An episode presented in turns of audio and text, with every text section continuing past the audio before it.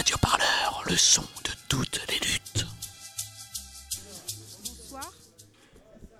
Donc euh, voilà, on va commencer. La conférence Je clique et hop raconte l'envers du décor du e-commerce et des commandes en un clic que l'on passe depuis notre téléphone portable ou depuis notre ordinateur. Organisée dans le cadre du festival 94 Ça chauffe, cette conférence se tenait le jeudi 10 octobre 2019. Autour de la table, Amadou Fofana, porte-parole des grévistes sans papier de Chronopost, Bénédicte Monville, conseiller régional La France Insoumise, Philippe Villas-Boas, artiste, Sylvain Alias et Basse, tous deux militants de Transnational Strike. Merci à tous euh, d'être venus. Voilà, donc euh, je me présente, donc, je m'appelle Myriam Goujane, je m'occupe donc de l'association euh, La Course Cyclette, donc, où notre, notre projet c'est d'installer la, la, transition écologique au niveau du confluent de la Marne et de la Seine. Donc qu'est-ce que ça veut dire installer la, la transition écologique? C'est-à-dire proposer de se, de se déployer plus à vélo euh, qu'en voiture et en camionnette. Euh, on a également donc un projet euh, que l'on est en train de, mettre en place pour faire de la, livraison à vélo avec un modèle totalement alternatif par rapport au modèle Uber ou Deliveroo puisque les, les livreurs qui, vont être recrutés et formés seront donc dans des modèles salariés, pas des modèles d'indépendants. Euh, juste un petit mot euh, pour, euh, pour resituer le cadre de, ce débat. C'est dans le cadre donc du, festival 94 Ça chauffe. Donc qu'est-ce que c'est que ce festival? En début d'année, on s'est rencontré avec quelques associations du, Val-de-Marne qui nous étaient proches, avec qui on n'était pas forcément tout le temps en train de faire des choses ensemble, mais on se connaissait au moins de vue pour débattre euh, sur le fait que euh, on faisait pas mal de choses euh, sur sur des sujets de, revendications sociales ou environnementales, mais que bon, on avait chacun nos publics, on, se croisait, on n'était pas, on avait un peu de mal à, montrer que qu'on était nombreux, et donc on, s'est dit bah, qu'est-ce qu'on peut faire, et, on s'est dit bah finalement c'est vrai qu'il y, a beaucoup beaucoup d'associations, on va les contacter on va essayer de, faire un, programme où on va pouvoir montrer tout ce qu'on fait. Et c'est ce qu'on a fait. Donc euh, ça tient en quatre pages. Euh, on, a monté donc ce, festival euh, qui, a commencé fin septembre et qui, se termine dans, dans, 15 jours, enfin dans 10 jours maintenant. chaque semaine, il y a des débats, des rencontres dans des jardins, il y a eu un bal, il va y avoir une pièce de théâtre, du cinéma. Euh, des balades à vélo. Euh, tout ça, c'est pour dire que finalement, il y a plein de façons euh, de, montrer qu'est-ce qu'on aimerait, comment est-ce qu'on aimerait que, les choses se passent d'un point de vue social et environnemental. Euh, mais qu'on a chacun nos publics, on a chacun, euh, on est dans des endroits différents. Là, le, festival se, déroule sur quatre villes euh, Alfortville, Ivry, Vitry et Créteil.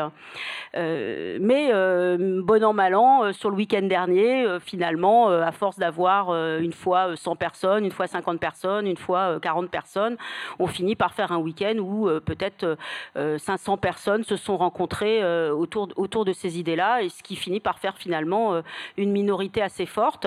Et euh, bah, avec une minorité forte, on, peut faire beaucoup, beaucoup de choses pour faire changer les choses euh, euh, d'un point, de vue, point de vue social.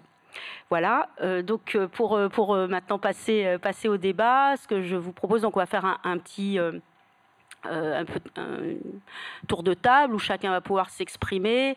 pour peut-être qu'il va durer une quarantaine de minutes, plus de, des questions. Euh, nous espérons avoir beaucoup de questions. Et puis, on essaye de, terminer dans une heure et puis euh, se retrouver ensuite au bar.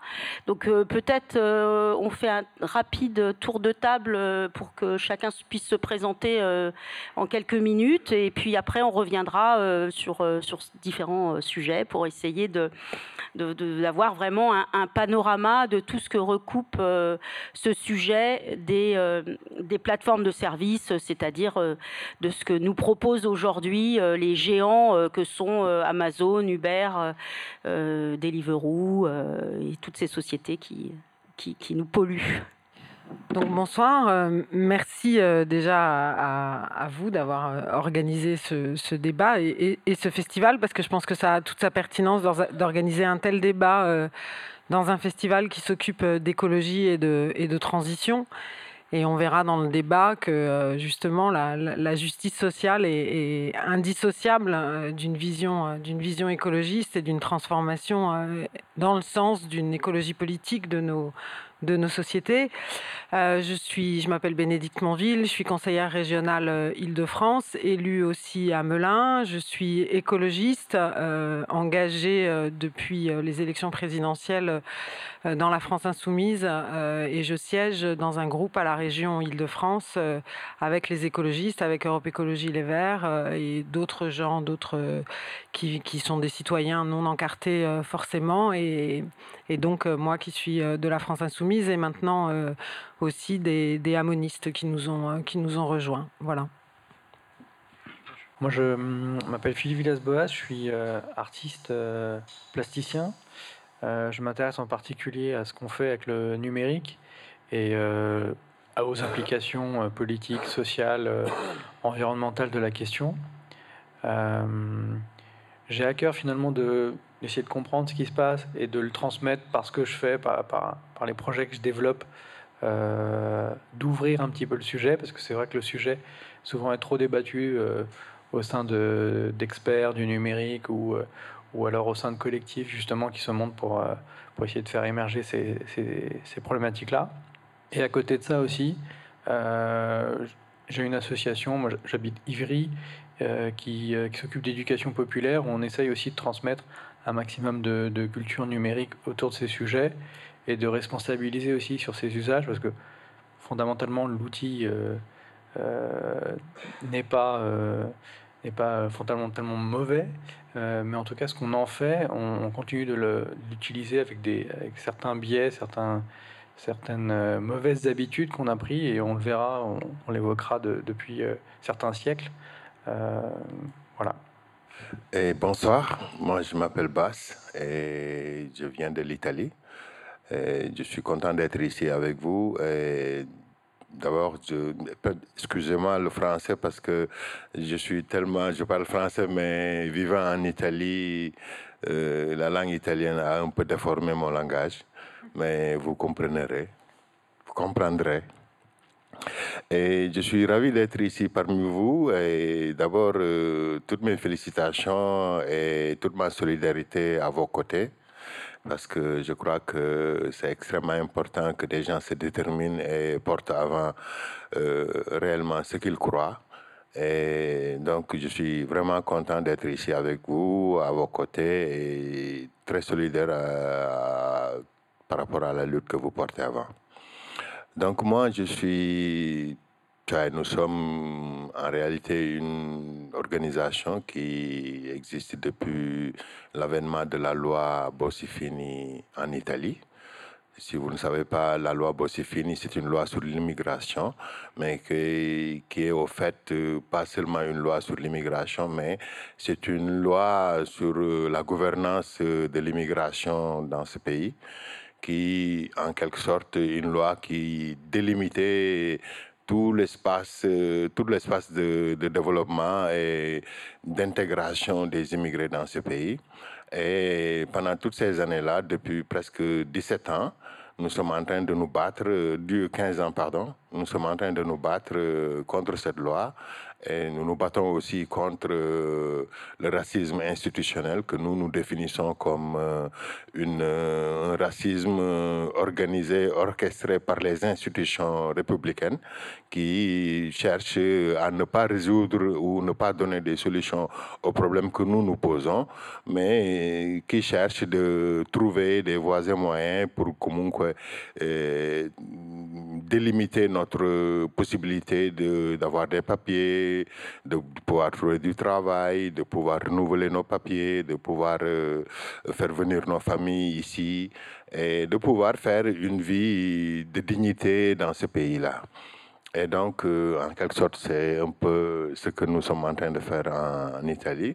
Et nous sommes en train aussi de, nous, de, collaborer avec beaucoup d'autres réalités qui sont des réalités européennes à travers la transnationale social track du coup il fait partie, dans lequel il y a aussi euh, mon ami qui va se présenter tout à l'heure, Sylvain, qui est du syndicat solidaire. donc euh, voilà, je suis venu pour euh, participer aussi à cette belle initiative que je trouve vraiment très intéressante parce qu'il faut que les gens se commencent à bouger, il faut que les gens commencent à converger.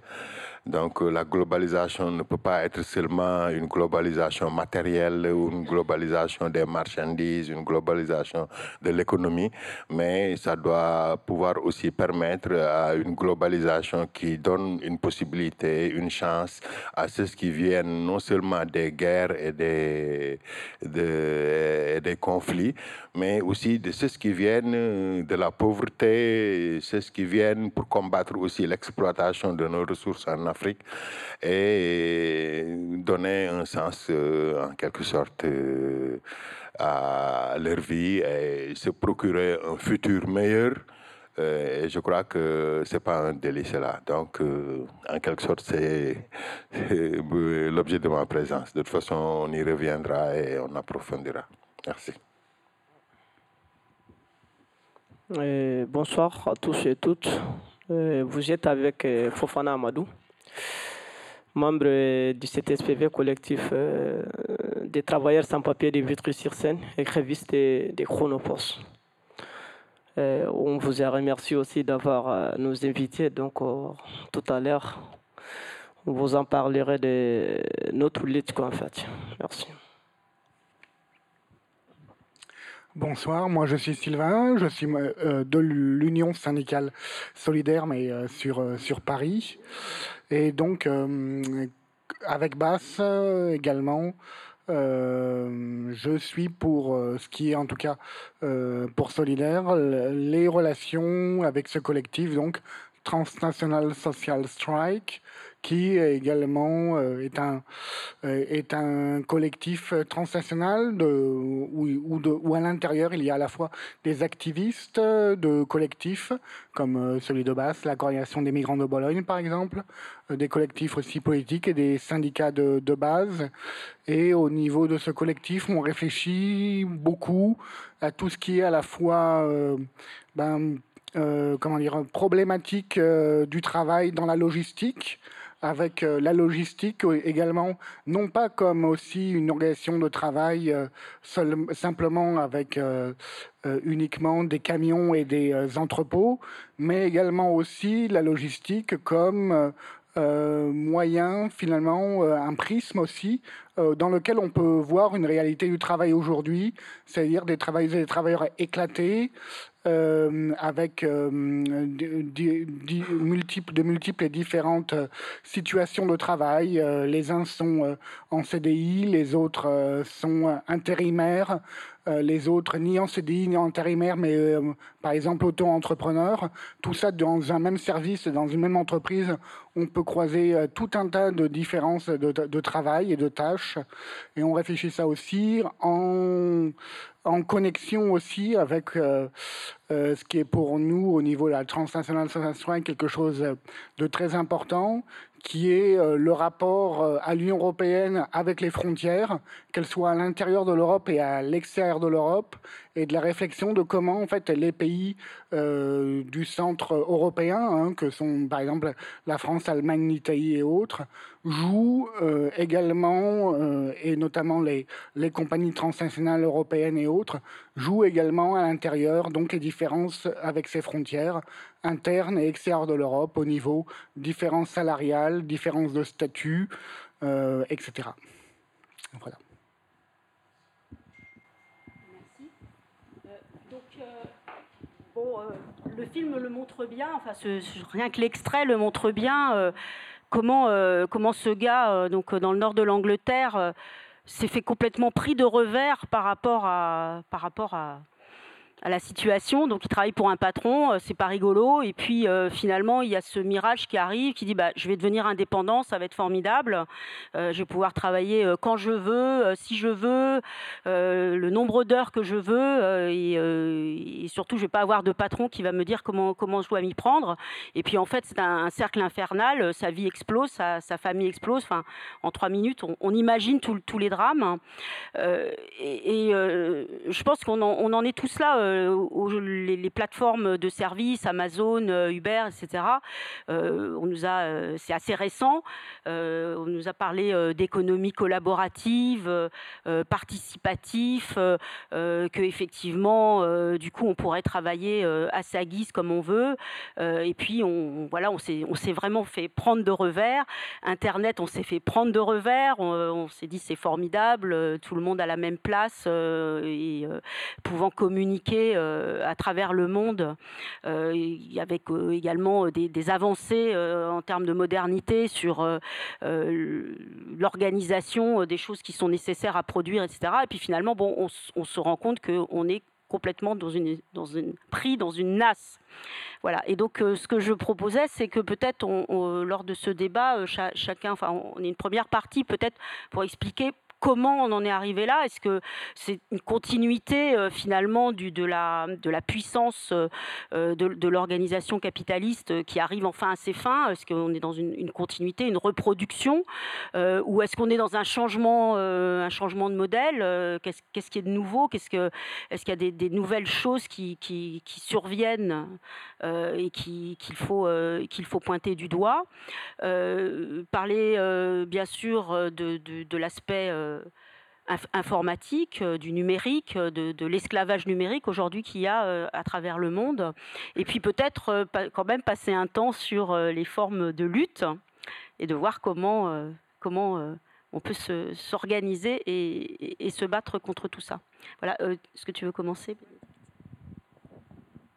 Alors moi, enfin, je ne pense pas qu'on soit dans une, euh, dans une transformation du, capitalisme, dans une phase de transformation du capitalisme. On est plutôt dans une phase d'approfondissement du capitalisme. C'est-à-dire que le, le capitalisme qui, euh, grosso modo, euh, s'impose grâce à la colonisation et qui va devenir le mode d'échange dominant dans, dans, nos sociétés, est en train, avec la révolution numérique, vit une, une troisième phase d'expansion et d'approfondissement et d'intégration euh, des sociétés et de, euh, de l'ensemble euh, des humains qui forment ces sociétés à son modèle économique.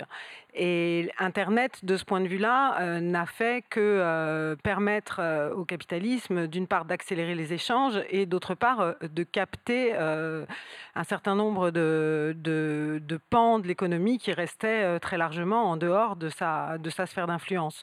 Qu'on pense par exemple aux, aux emplois de service qui justement, à travers ces, plateformes, obéissent maintenant à des formes de précarisation qui étaient connues avant dans l'industrie, mais qui, euh, pour une part en tout cas, euh, euh, pour, pour ce qui concerne les emplois de service, pouvaient encore échapper à la sphère marchande. Donc on voit bien que Internet, enfin la révolution numérique, c'est une nouvelle, une nouvelle, une nouvelle phase d'expansion et d'intégration des sociétés au capitalisme. Bon, alors aujourd'hui, dans nos sociétés, il se trouve que la plupart des, dans les territoires Hein. Il se trouve que beaucoup de, nos maires, de nos, de nos responsables politiques euh, continuent de présenter ce modèle comme le seul modèle possible. C'est-à-dire qu'on nous dit, par exemple, que euh, pour pouvoir euh, donner du travail aux gens sur un territoire, il faut des plateformes logistiques et il faut développer des lieux du type Amazon, Chronopost, etc., pour que on puisse avoir du travail. Or, on voit bien, exemple à la pluie, que le travail qui est donné dans ces plateformes est un travail mal encadré du, du point de vue du droit, parce qu'elles échappent pour partie aux règles, aux règles du droit social, euh, est un travail pénible, est un travail aliénant, est un travail répétitif, etc. Et qu'on retourne finalement, on retrouve dans ces euh, plateformes logistiques des formes d'exploitation des travailleurs qui ressemblent à ce qui pouvait se passer au début de, la révolution, euh, de la révolution industrielle donc des travailleurs qui, qui ont le moins de droits possible. Et la forme ultime, c'est les sans-papiers qui n'en ont, ont pas et qui ont peu de possibilités de se défendre, sauf à, à faire ce que vous êtes en train de faire, qui est assez exceptionnel de par, de par ce que ça implique sur vos vies, de, de, mener cette lutte et de, et de mener cette grève et de durer. et de durer. Donc, on, retombe sur des formes d'exploitation qui sont euh, extrêmement euh, préjudiciables à, nous tous, et pourtant c'est encore présenté comme euh, le modèle économique enviable, etc. Or, pourquoi ces plateformes logistiques? Parce que la, distribution des biens et des services dont nous avons besoin pour vivre a été très largement captée aujourd'hui par le capital, et pas en plus par le, grand capital. Hein. C'est-à-dire quand on parle d'Amazon, quand on parle de Deliveroo, on parle du grand capital. On parle de, multinationales dont les, sièges sociaux ne euh, sont pas situés en plus euh, dans des pays où ils, risqueraient d'avoir à, contribuer à la richesse collective. Et donc, euh, on parle d'un capitalisme transnational qui s'organise de manière à, contribuer le moins possible au bien commun et, à, faire le maximum de profit. De ce point de vue-là, on est dans la logique classique du capitalisme et rien n'a changé. Euh, rien n'a changé non plus parce que euh, ce qu'on voit se mettre en place euh, progressivement dans nos sociétés, maintenant qu'on a construit depuis, une quarantaine d'années, disons, le problème de la migration, alors même que la migration n'est pas un problème pour nos sociétés qui sont riches et, quand on simplement on a une relation rationnelle aux chiffres, on se rend compte que c'est pas un problème et que ça met en aucun cas nos sociétés en difficulté ou en péril.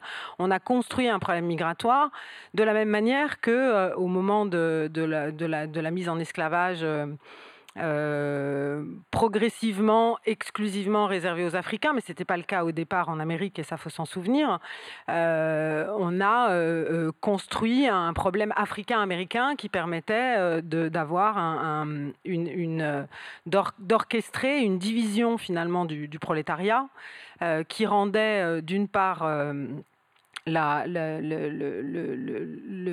qui permettait la perpétuation du, système, euh, puisqu'elle elle, permettait de casser des solidarités de classe qui auraient permis en réalité euh, de renverser, euh, le, système dominant.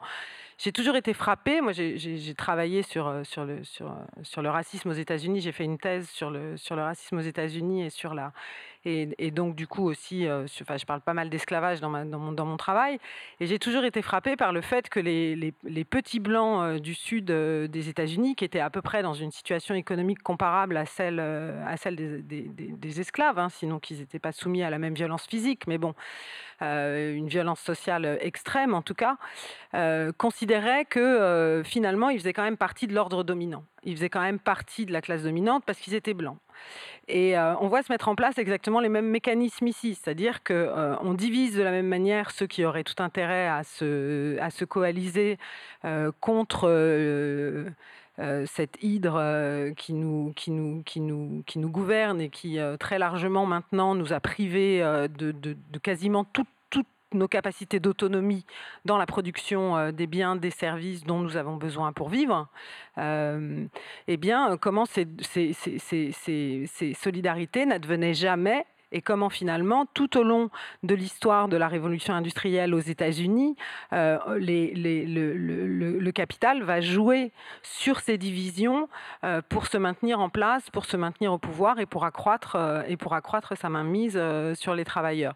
Et c'est finalement ce qu'on observe ici. C'est finalement ce qu'on observe ici, et c'est pour ça que la lutte pour les migrants, c'est pas une lutte accessoire, c'est pas une lutte anecdotique, c'est une lutte qui est fondamentale. C'est-à-dire que si on veut vraiment renverser un système qui aujourd'hui euh, euh, dévore euh, nos, corps, dévore nos esprits à travers justement l'invasion de ces, machines qui occupent jusqu'à nos espaces les plus intimes, hein, qui nous accompagnent dans les toilettes. Je veux dire, c'est vraiment.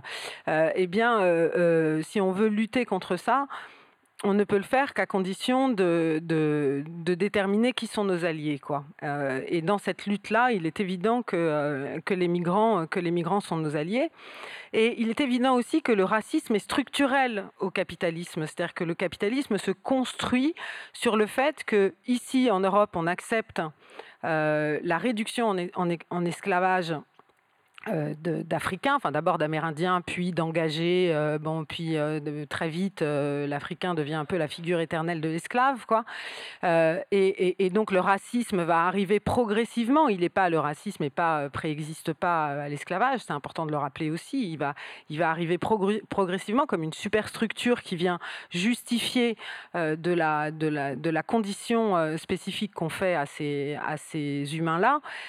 et ce, ce aujourd'hui, on, observe exactement les mêmes mécanismes. Et en plus, ça vient légitimer donc en Europe le fait qu'on on les mette en esclavage, puis progressivement la colonisation. Et si vous, et si vous enfin c'est une histoire qui est connue, mais, mais qui est importante de rappeler, c'est-à-dire que en Europe au 19e siècle, on va, on va l'élite, hein, l'élite intellectuelle et l'élite politique va véritablement construire euh, la figure du, colonisé comme une, figure euh, qui, n'est pas tout à fait comme une figure qui hiérarchiquement est située comme euh, inférieure à nous, etc. Et elle va rendre acceptable aussi aux populations européennes le destin, le destin qui leur est fait. Et finalement, on se retrouve exactement dans cette même situation aujourd'hui où très peu de gens se mobilisent sur les luttes des migrants. Très peu de gens se mobilisent sur les luttes des migrants parce que il y a cette espèce de de fonds, enfin c'est pas seulement un fonds, c'est plus qu'un fonds, c'est le fonds de commerce de toutes les droites aujourd'hui en France, hein. c'est là-dessus qu'elle prospère, euh, cette espèce de fonds euh, raciste qui fait que finalement on peut accepter euh, que ces gens soient traités, soient traités comme ça parce qu'ils ils sont pas bien de chez nous. Quoi. Et, de fait, on se rend pas compte qu'en faisant ça, eh bien, on proroge un système qui nous divise et qui nous divise pour mieux pouvoir, pour mieux pouvoir nous gouverner.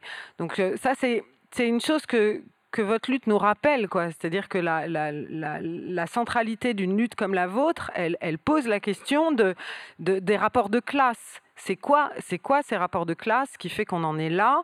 Il est évident qu'aujourd'hui, euh, euh, notre ennemi euh, est un ennemi commun et que cet ennemi commun, c'est justement une organisation, une organisation du monde où on a, on a besoin de, de, de, de, construire, de construire ces divisions.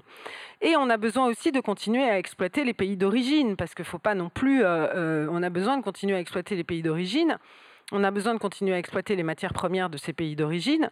Quand on sait par exemple que le Congo, le PIB du Congo, c'est 50 milliards d'euros, quand Bayer rachète Monsanto, ils mettent plus de 50 milliards d'euros sur la table pour acheter Monsanto. Enfin, ça donne juste une idée de la capacité de nuisance euh, de ces multinationales qui ont une richesse qui est plus importante que le pays probablement le plus riche en matières premières euh, qui, euh, qui existe aujourd'hui et qui est très largement exploité aussi justement pour faire fonctionner cette économie du numérique, puisque c'est là qu'on y extrait une partie des terres rares euh, qui servent à la faire, à la faire fonctionner. Et, là aussi, n'y a pas de, on ne voit pas se dessiner de solidarité entre les populations européennes et, et les populations africaines qui sont prises dans, dans, dans, dans un système qui produit des biens qui sont consommés en Europe et qui produit des biens qui sont consommés en Europe ou aux États-Unis à ce prix-là, quoi, et dans ces, ces conditions-là. Donc des conditions humaines qui sont totalement euh, inacceptables et qui, euh, qui s'amplifient, puisque par ailleurs, euh, ce qu'on voit à travers les travailleurs du numérique, c'est qu'il y a une multiplication des travailleurs délocalisés dans ces pays en voie de développement du tiers-monde dominés. Moi, je préfère qu'on les appelle, qu'on les appelle comme ça. Euh, et que euh, ces travailleurs euh, qui sont payés souvent au clic, à la modération, et qui sont payés quelques centimes à chaque fois, qui sont payés très mal et tout ça, ces travailleurs, c'est ces gens qui se retrouvent dans les bidonvilles des, des mégalopoles de ces pays-là, parce qu'ils ont été renvoyés de leur campagne, soit parce que l'agriculture industrielle venu d'Europe à, euh, briser le, marché, euh, l'agriculture paysanne locale en, s'installant sur le marché. Exemple des poulets congelés euh, allemands, par exemple, qui arrivent en Afrique, mais on pourrait parler du blé francilien, pareil.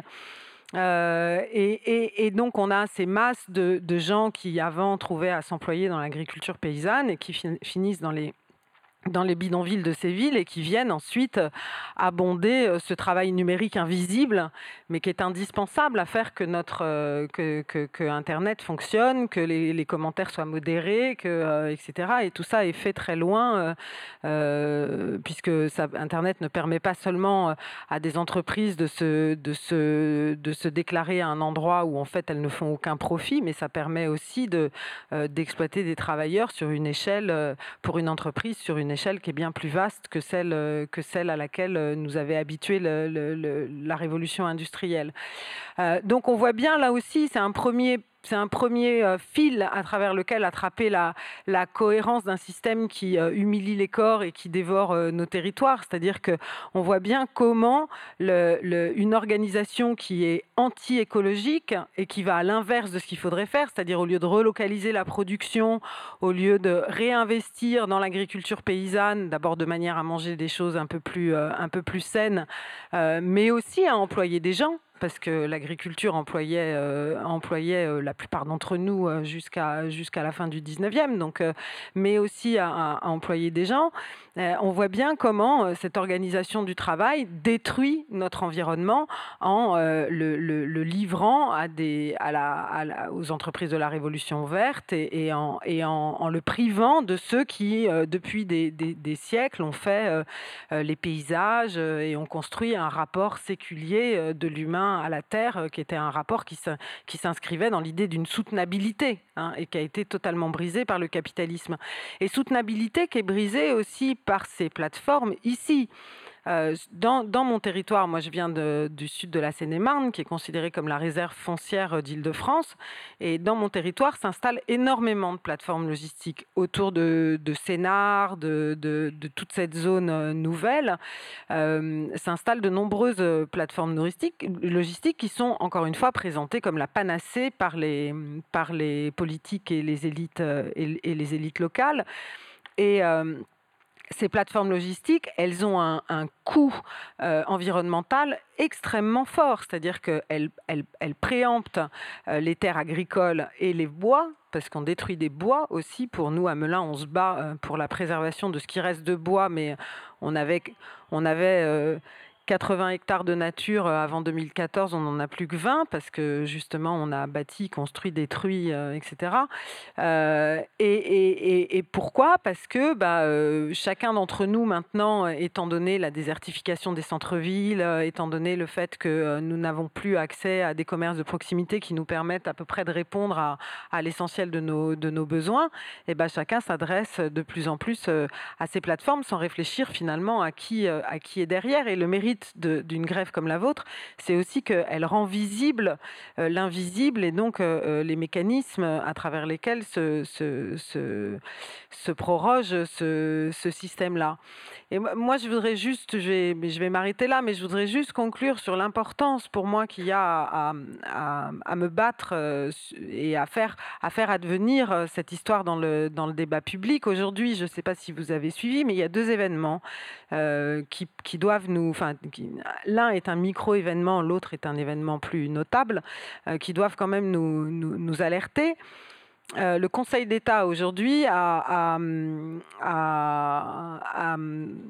dit, euh, et c'est la troisième instance qui le dit, que la décision de Valérie Pécresse de supprimer l'aide au transport pour les bénéficiaires de l'aide médicale d'État était illégale. Donc c'est la troisième instance qui le dit, elle n'a plus de recours, elle, a déjà été obligée de la, remettre, en place.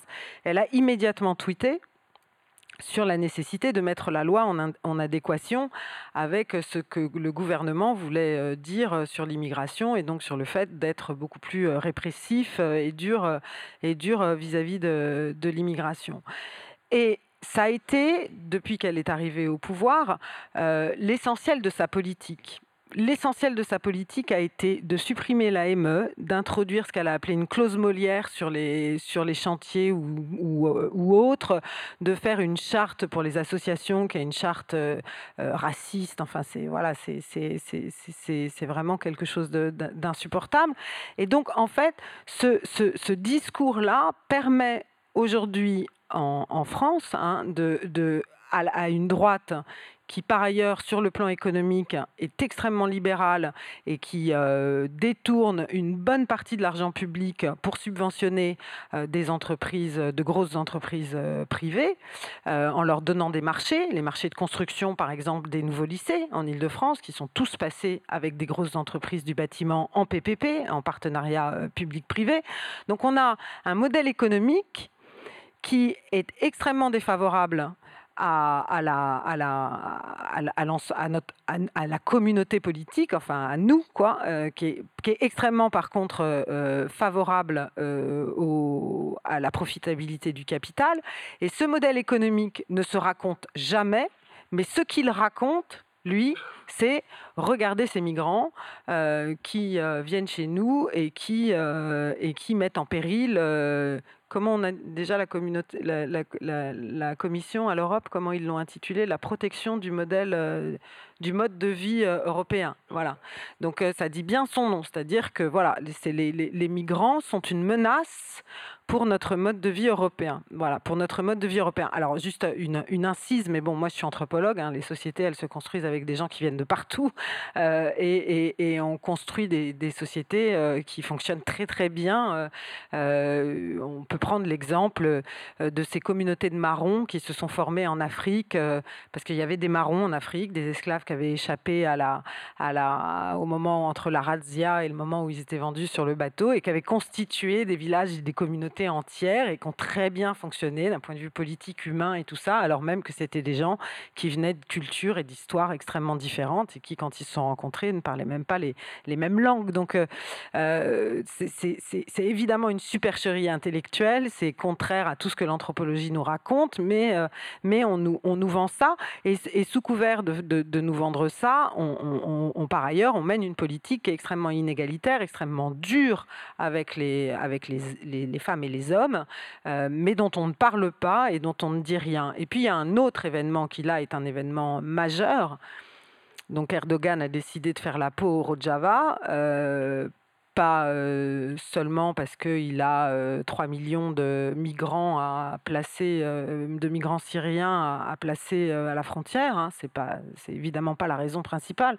La raison principale, c'est que le Kurdistan, au Kurdistan syrien, est en train de s'inventer un monde. ils sont en train de donner corps à une véritable utopie hein, qui, qui, que, qu'on théorise comme l'écologie sociale, avec des communes libres, une démocratie directe, avec des gens qui participent de plein de confessions euh, différentes, euh, de, populations, de cultures différentes, et que euh, ce modèle social-là, qui est un modèle social post-capitaliste, post-effondrement, et qui nous, nous, nous, nous, nous donne à voir, disons, une, une, route possible, en fait, eh bien, Erdogan veut l'éradiquer, hein, parce qu'il est effectivement potentiellement très dangereux. Il, il, est en opposition radicale avec ce qu'il fait, et voilà. Et que dit Erdogan aux Européens? Qui ont demandé euh, que euh, soit, soit saisi le, le, le, Conseil de sécurité et euh, à la France en particulier qui a, qui a demandé que, que, les opérations militaires cessent. Que dit Erdogan aux Européens? Il dit bah, si vous continuez comme ça, moi je vais lâcher les. Enfin, je vais, parce qu'en plus c'est vraiment, on les considère comme des, comme des animaux, quoi. Hein. je vais lâcher les 3 millions de migrants que je, que je garde sur mon territoire à la faveur d'accords passés avec l'Union européenne, c'est-à-dire qu'on a quand même donné 4 euh, milliards, je crois, euh, à Erdogan, 10, euh, 10 milliards à Erdogan pour qu'il pour ne, les, laisse pas, ne les laisse pas passer. Donc, on voit bien que, la question migratoire est une question aujourd'hui devenue centrale d'un point de vue géopolitique. Elle a longtemps tenu aussi les par exemple je me souviens très bien de Berlusconi avec Kadhafi enfin il y avait ces, accords pareils qui étaient qui étaient passés. Elle elle, elle, est devenue véritablement centrale pour comprendre les rapports de domination et les et les et, comment ils se perpétuent. Et donc la lutte des, des sans-papiers de Chronopost mais comme la lutte des femmes de des hôtels de l'hôtel Batignolles sont des luttes emblématiques véritablement de de cet approfondissement approfondissement du, capitalisme qui bousille à la fois nos sociétés en nous dressant les uns contre les autres, hein, et qui bousille nos corps et qui bousille nos territoires. Voilà.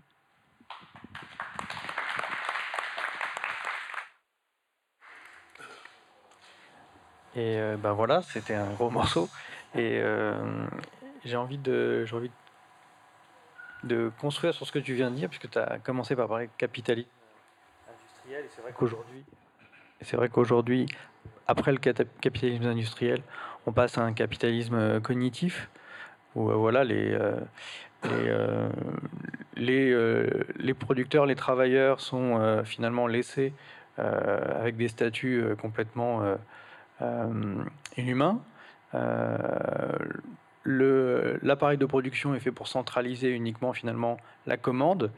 Et, c'est ça qui est intéressant finalement dans le, dans, quand on regarde de près cette logistique, c'est que ce qu'on est en train de se dire et de, clamer haut et fort sur, ces statuts-là, sur ces travailleurs-là, en fait, à, regarder, y regarder de plus près, il faut noter d'ailleurs au passage qu'il est vendu souvent comme, un, un automatisme avec de l'intelligence artificielle.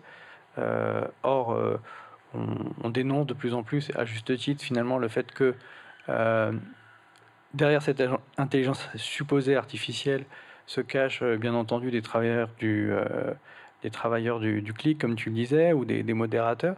Il y, a, une semaine, il y avait un article sur, sur des petits robots qui sont des, robots livreurs aux États-Unis, où en fait on découvre que ce sont des Mexicains qui, qui, qui à distance, donc euh, donne les routes possibles de ces petits robots en ville. Enfin, on, est dans un, pour le coup, vraiment dans une répétition euh, des, euh, de, vieux, de vieux systèmes esclavagistes avec vraiment une répartition entre guillemets de la commande qui part du nord et du, et du service entre guillemets qui est rendu au sud. tout ça pour dire que en, en, dézoomant un petit peu, on se rend compte que ce mode-là de vie et de consommation euh, il, est certes, euh, il fait pression sur, euh, sur, sur les, travailleurs que vous êtes, par exemple, mais en fait, il fait pression sur toute la société. À regarder de plus près, j'avais préparé un petit, un petit, une petite présentation, mais c'est pas grave, que j'avais intitulé les, les, les, poinçonneurs de, de l'IA.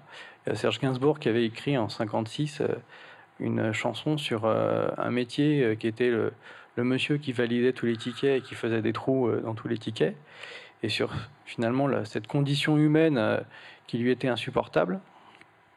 Et euh, donc oui, d'un côté les travailleurs, mais de l'autre j'ai envie de dire, la, société entière finalement aujourd'hui est soumise à, ce, à cette machine numérique. on s'est efforcé finalement de d'automatiser un maximum de choses. On l'a fait pendant des siècles en externalisant des fonctions mécaniques. Euh, aujourd'hui, on a euh, des robots euh, magnifiques. Ok, très bien. depuis peu, on arrive à un stade où on externalise à échelle industrielle des fonctions cognitives, c'est-à-dire vraiment du, processus de décision, des algorithmes qui vont décider que ben voilà, on va faire appel à tel et tel travailleur parce que la distribution des tâches doit se faire de cette façon-là. Et du coup, euh, moi, ça me, ça m'a beaucoup travaillé parce que, euh, on va dire que les sciences sociales et économiques étaient mes, mes premières euh, passions avec la, avec la poésie. Et en fait, avec ma pratique artistique, j'ai essayé de développer des projets pour parler de ça parce que finalement, c'est ce qui me, c'est ce qui me préoccupait en premier lieu. Et j'avais le sentiment qu'il fallait absolument en discuter. Alors c'est ce qu'on fait aujourd'hui et j'en suis, suis ravi. Mais, euh, mais c'est vrai que, euh, euh, encore une fois, le, les tables, aussi rondes soient-elles, elles sont encore trop petites. Et il y a besoin de communiquer ces problématiques aux gens, à la fois aux travailleurs qui, qui peut-être se, se, sentent pas impliqués dans, dans une lutte politique, mais aussi aux consommateurs de l'autre côté. Et euh, du coup, je voulais vous présenter quelques projets euh, qui, euh, qui, étaient, qui faisaient écho un peu avec, avec ces problématiques-là. je ne sais pas si Jean-Jacques, tu peux lancer le, juste le site peut-être, comme ça on va se balader un petit peu.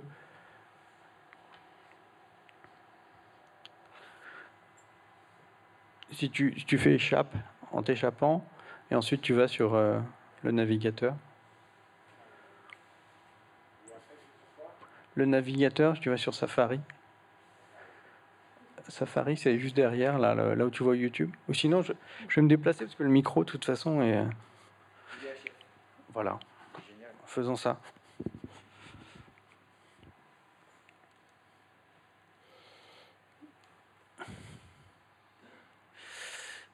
Euh, non, pas là. Donc, je, vais refaire un petit, euh, quelque part, un petit retour, euh, une petite rétrospective personnelle, mais qui, qui fera écho un petit peu avec euh, ce qu'on se raconte.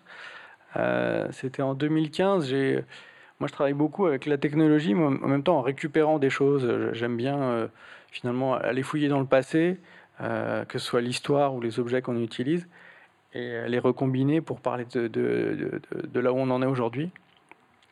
Et là, c'est un, un, vieux, euh, un vieux projet où j'ai tout simplement récupéré ce, Christ sans croix sur une brocante. Euh, euh, et je me suis dit que j'allais, le, le combiner à autre chose. Et c'était autre chose, c'était plus sa croix.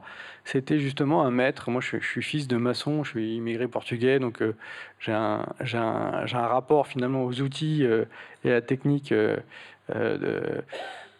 que j'ai assimilé, on va dire, de très tôt. Et, euh, et j'aime bien ce projet. en fait, il, raconte presque ses dix ans de travaux, euh, et je vais vous en montrer un petit peu euh, là, parce qu'en en fait, il, raconte la numérisation et l'importance qu'on donne à la croissance dans notre monde. C'est-à-dire que on, est dans un monde qui nous raconte que c'est la mesure qui doit dicter euh, nos comportements, c'est la mesure qui doit être notre objectif. Et au-delà de la mesure, c'est vraiment la, croissance de cette mesure, c'est-à-dire le fait d'obtenir plus. Et, euh, du coup, c'est pour ça que j'ai mis ce. Alors moi, je suis pas, euh, je suis d'éducation judéo-chrétienne, on va dire, mais je suis pas, je me sens pas chrétien du tout, bien que spirituel. Je, pense qu'on l'est un petit peu tous, mais, mais j'aime bien montrer ce projet parce que pour moi, il est fondateur dans, dans, dans, ma pratique. Il raconte ça, quoi. Il raconte cette cette cette idéologie de la croissance, ce, besoin de, se mesurer, cette compétition aussi hein, entre nous qu'on essaye de cultiver, enfin je dis on, mais que le système essaye de cultiver. Et euh, c'est vrai que euh, je disais aussi que le... Euh, excusez-moi, je cherche, hop, voilà. Je disais que le, ce statut des, des travailleurs la logistique en général euh, était commun en fait à nous tous. Et c'est là où je pense qu'il y a peut-être un, pour moi, hein, une lueur d'espoir.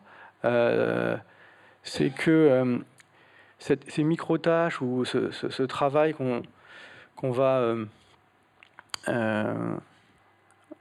vraiment parcelliser pour, pour rendre service, pour voilà, être, être être euh, complètement au service finalement de ce, de ce roi qu'est le client. En fait, ce travail-là, on, y participe tous, on y participe tous, et c'est la structure même finalement des plateformes qu'on utilise aujourd'hui. Et euh, il y a ici d'ailleurs euh, quelqu'un de chez CopCycle, Kevin, je ne sais pas où il est. Je ne sais pas, bref. Mais en tout cas, qui, qui, parle très bien de ça, et on, on pourra en discuter avec lui. Mais ce ce projet-là raconte ça. C'est un, vrai casino, en fait. C'est une vraie salle de jeu.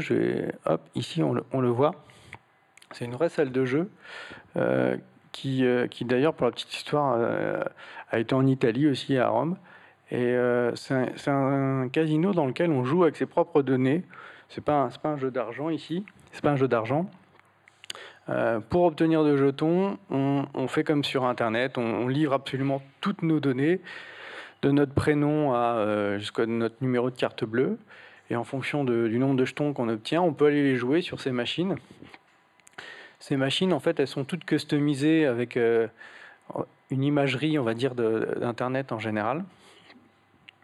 Et en fait, euh, ce que j'ai fait là, c'est que j'ai matérialisé là où on en est dans notre usage du numérique, c'est-à-dire que on, joue avec nos propres données, mais concrètement, on ne gagne pas grand-chose. C'est-à-dire que le, revenu aujourd'hui est totalement privatisé.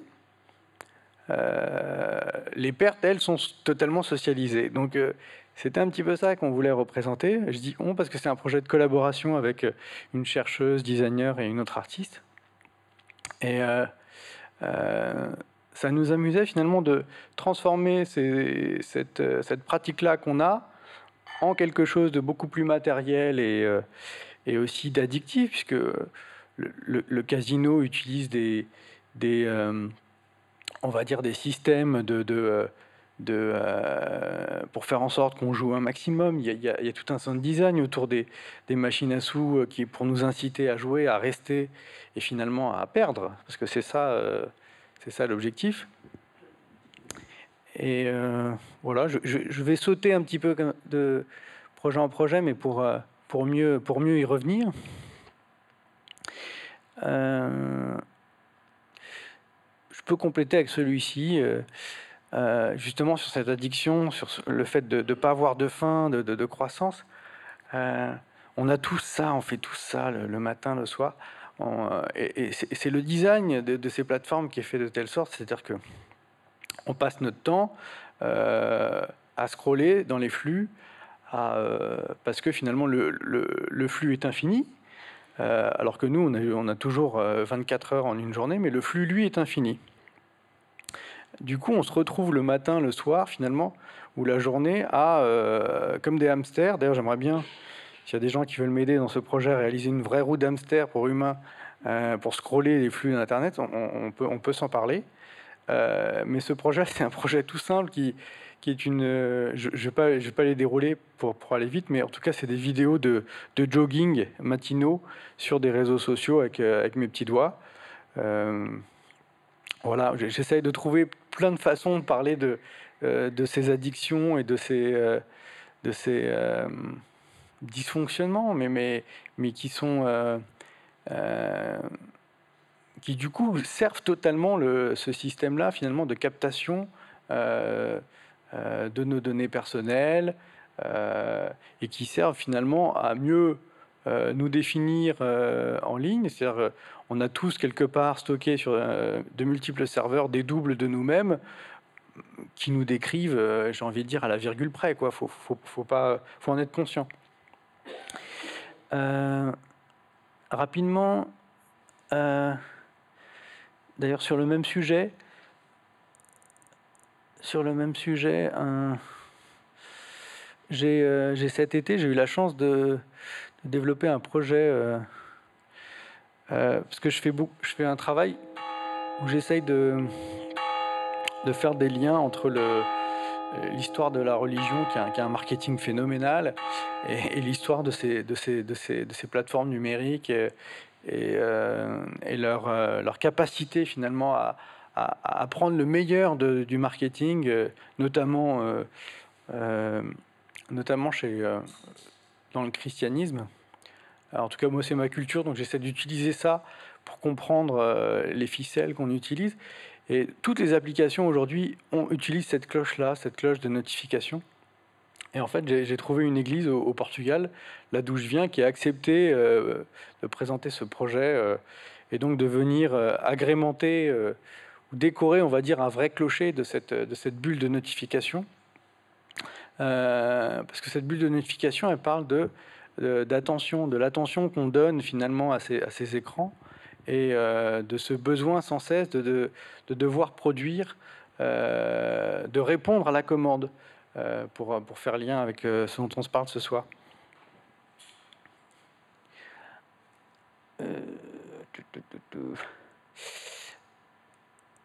Ensuite, rapidement, euh, puisqu'on a parlé d'intelligence artificielle, euh, il y a deux ans, c'est un projet avec, lequel je me balade beaucoup.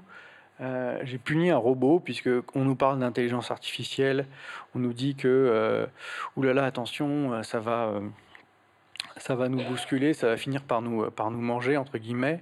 et du coup, on voit revenir un vieux mythe qui est un mythe qui est aussi vieux que l'humanité, euh, qui est le mythe de la créature qui dépasse le, créateur. Et euh, du coup, moi, je me suis dit, si je dois croire à cette histoire de, euh, de créature qui dépasse le créateur, ben, je prends un robot aujourd'hui et je le punis pour, pour potentiellement les, les, les, dérives des suivants. Et en fait, en, le réalisant, ce projet, c'est un bras robotique industriel qui est assis à une table d'écolier. et je me suis aperçu que j'étais en train de répéter justement cette vieille histoire de, de la Genèse où finalement on a, à partir du moment, l'histoire de la Genèse nous raconte euh, qu'à partir du moment où on a eu accès à, l'arbre euh, des connaissances, bon voilà, on s'est fait chasser du paradis, on a été condamné au travail. Ça, c'est l'histoire. Et en fait, cette histoire-là, moi, me fait dire que elle se reproduit aujourd'hui. C'est-à-dire qu'à à partir du moment où on est en train de, décrire notre monde euh, comme évoluant, se développant avec des objets dans lesquels on met de l'intelligence, alors on, s'est bien raconté tout à l'heure que cette intelligence, en fait, elle était espèce de masque euh, euh, ou de voile ou de voile posé sur un système euh, complètement déséquilibré qu'on répète.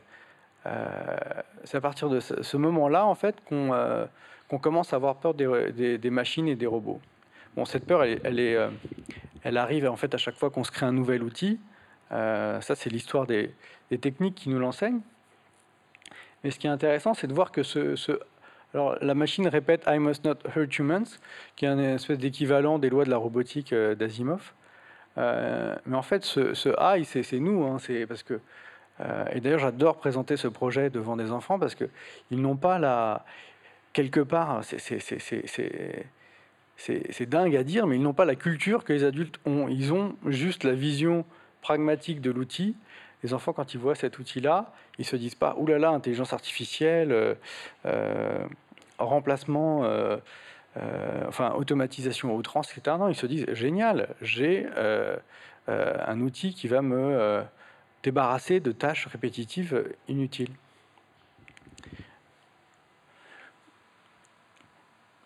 Hop, je saute à un projet qui est qui est exposé en ce moment euh, à Paris et qui, s'appelle sous, les claviers la plage. C'est un projet que j'ai développé euh, en mai 2018 euh, pour les 50 ans de mai 68, tout simplement. Parce que bah, moi, ce qui m'intéresse, c'est ces, combats-là, ces luttes sociales-là. Et il y a quand même des choses à dire sur, sur le fait que on est, euh, alors, on peut critiquer le numérique, il est critiquable sous bien des aspects. On, a, déjà deux à le critiquer ou trois ce soir. Et euh, ceci étant, on a un outil formidable de synchronisation. Euh, d'ailleurs, les, Gilets jaunes nous l'ont bien prouvé, à quel point finalement on peut arriver à construire à la fois dans la rue et dans cette rue numérique voilà, euh, à structurer un mouvement. Ça, c'est assez intéressant.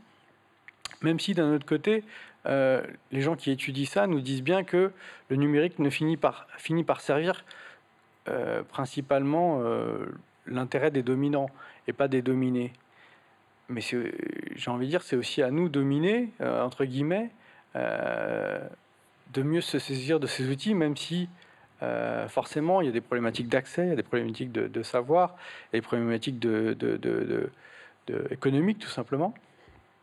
Mais euh, du coup, ce projet-là est un clavier, tout simplement, euh, un clavier d'ordinateur qui a été réimprimé sur de vrais pavés, des pavés parisiens. et du coup, c'est un projet que les gens manipulent pour eux aussi reconstruire leur ou reparler de leur, leur lutte à eux. Et je terminerai sur un dernier projet euh, qui, que j'ai fait pour la première fois là, euh, une performance notamment euh, qui a été répétée, que j'ai fait une première fois au Portugal à Lisbonne et que j'ai fait il y a quelques semaines à, Londres au Tate. Et c'est une performance toute bête en fait. J'ai juste utilisé le fait que ce, ce, F de Facebook ait la forme d'une croix pour parler de ce poids, de cette charge qui pèse sur nous en fait, euh, et, c'est là que je reviens à mon introduction sur le fait que ce n'est pas uniquement euh, une typologie de travailleurs qui sont soumis à, cette pression-là, c'est la société entière en fait qui, euh, qui, sur laquelle pèsent ce, ces outils de domination. Et, et je m'arrêterai là. Voilà.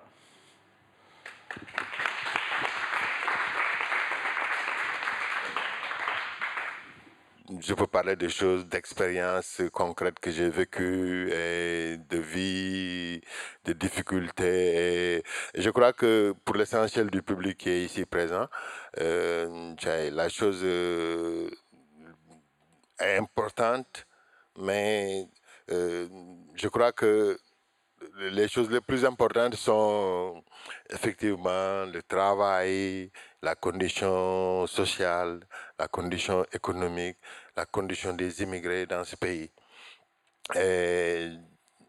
Aujourd'hui, parler de, de décor, j'ai vu dans le titre de, de la rencontre qu'on parlé des ravages sociaux de l'environnement. Moi, je résumerai le, la situation en précarité et, travail.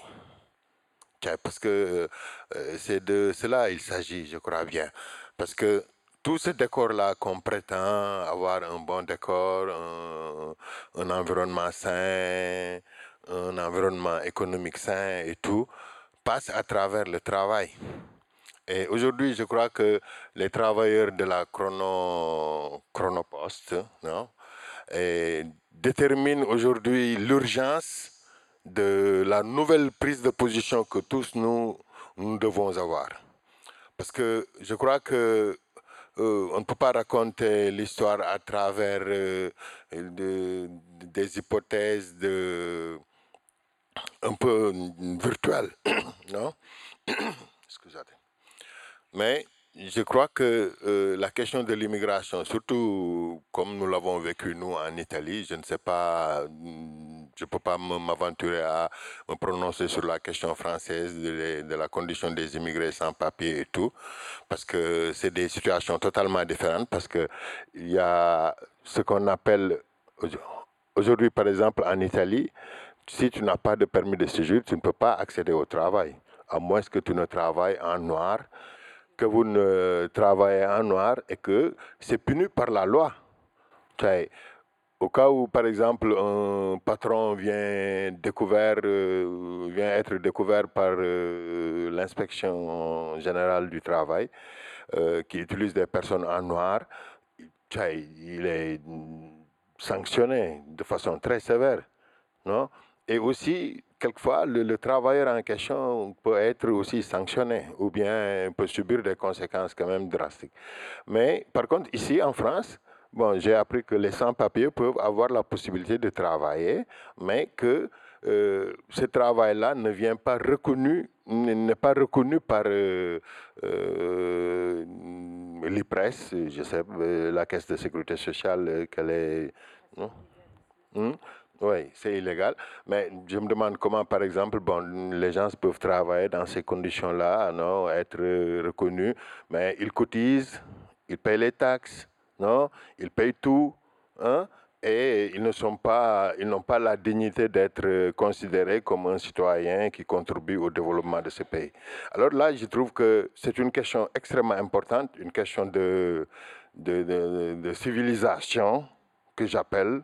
Euh, parce que ce n'est pas, je veux pas, je veux pas que cette question-là soit tranchée par des dominants, des, dominés. Non, moi je ne veux pas être dominé, parce que, oui, parce que euh, moi j'appartiens à un groupe, un mouvement politique comme le vôtre, qui s'appelle Coordination des immigrés de Bologne et province. Euh, quand nous avons commencé notre lutte, euh, comme je disais un peu avant, c'était l'avènement de la loi Bossifini, une loi que nous, nous avions considérée comme une loi raciste qui voulait mettre en marge euh, les immigrés, comme nous l'avons bien décrit à travers les grandes plateformes, l'exploitation proprement. Et nous, nous, nous nous sommes levés pour, pour nous battre contre cela. Et à l'époque, il y avait beaucoup de personnes non, euh, qui le pensaient comme nous. Et beaucoup d'entre nous étaient à l'époque dans des groupes euh, ou dans des groupes antiracistes ou bien dans des associations euh, qui les soutenaient et tout. Mais nous, nous avions voulu euh, imprimer une autre façon de nous battre contre ce système-là, contre la loi, c'est-à-dire de créer ce qu'on appelle euh, le protagonisme des immigrés. Parce que c'est bien d'avoir à ses côtés quelqu'un qui te soutient, qui te donne une main, qui t'aide et tout, mais il faut être en première ligne toi-même. Et je crois qu'il faut saluer cette initiative que vous êtes en train de faire parce que euh, lutter avec tous les risques que nous savons et dans un contexte qui est naturellement pas facile du tout et c'est pas évident. Donc, euh, je crois que euh, la, la, façon de, ma lecture de, de, la situation que j'ai vue, parce que mm, je voudrais bien pouvoir allier euh, le thème de, ce, de, cette table ronde à la situation réelle et effective que euh, nous vivons. Parce que c'est une dimension qui n'est pas seulement une dimension française.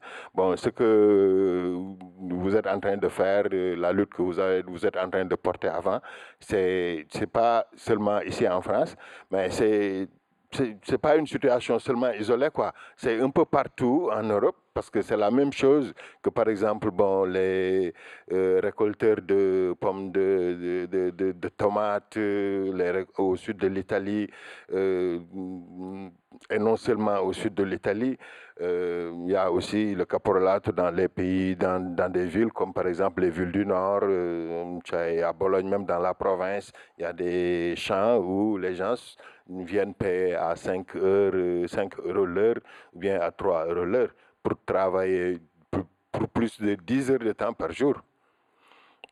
Donc je crois que le problème réel, c'est poser vraiment, non seulement en France ou seulement en Italie, mais poser le problème en Europe.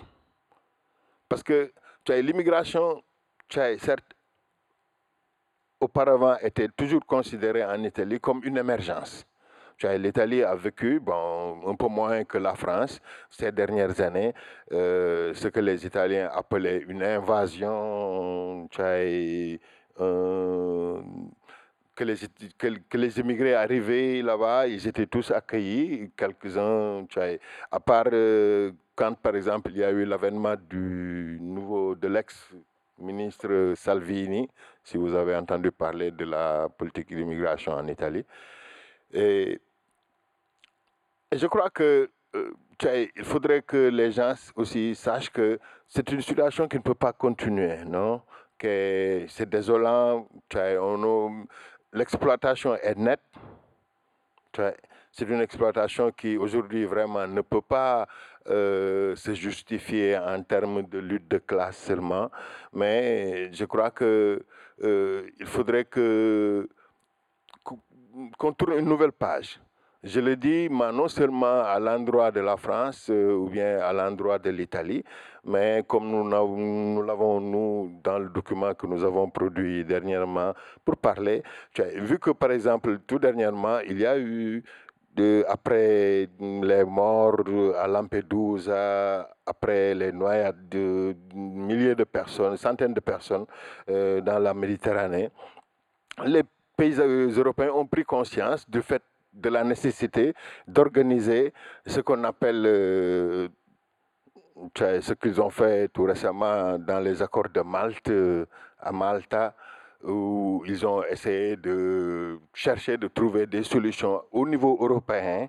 hein, pour donner des solutions au problème de l'immigration et ne pas laisser seulement la potate chaude, chaude à, à l'Italie. Bon, bien, moi je suis pour cela. Je suis très content si vraiment l'initiative euh, réussit à trouver une finalité, qu'il y ait une redistribution des réfugiés. Mais ce concept-là de, faire une politique de, de l'immigration au niveau européen ne peut pas se limiter seulement au départage des immigrés. Mais je crois que devait doit aller un peu plus loin de ça, avoir une vision un peu plus, euh, plus profonde, euh, une vision un peu plus profonde du moins, et, donner la possibilité aux immigrés aussi, non seulement d'être accueillis, mais aussi d'être intégrés. Et l'intégration passe à travers un travail de dignité, un respect, un espace d'être euh, à, à l'intérieur de la société et aussi des lois qui tutèlent la dignité de ces personnes-là.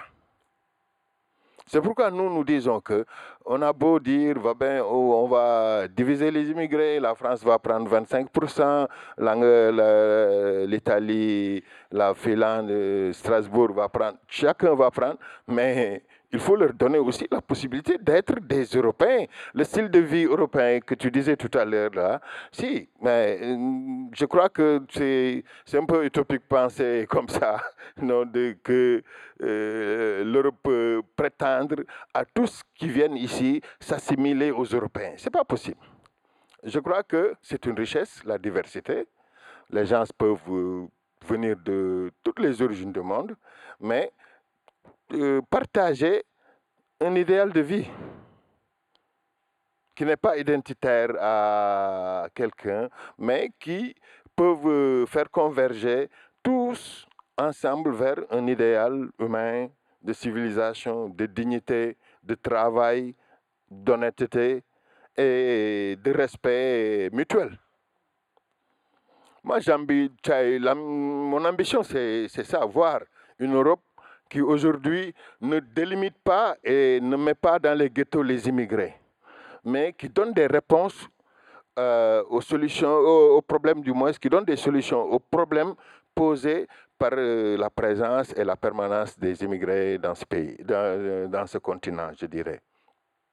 Parce que l'expérience de l'Italie aujourd'hui montre que ça ne fonctionne parce que l'Italie, pour beaucoup d'années, a gouverné la immigration avec euh, beaucoup de superficialité. Non, disant que non, c'est une émergence, ça va passer.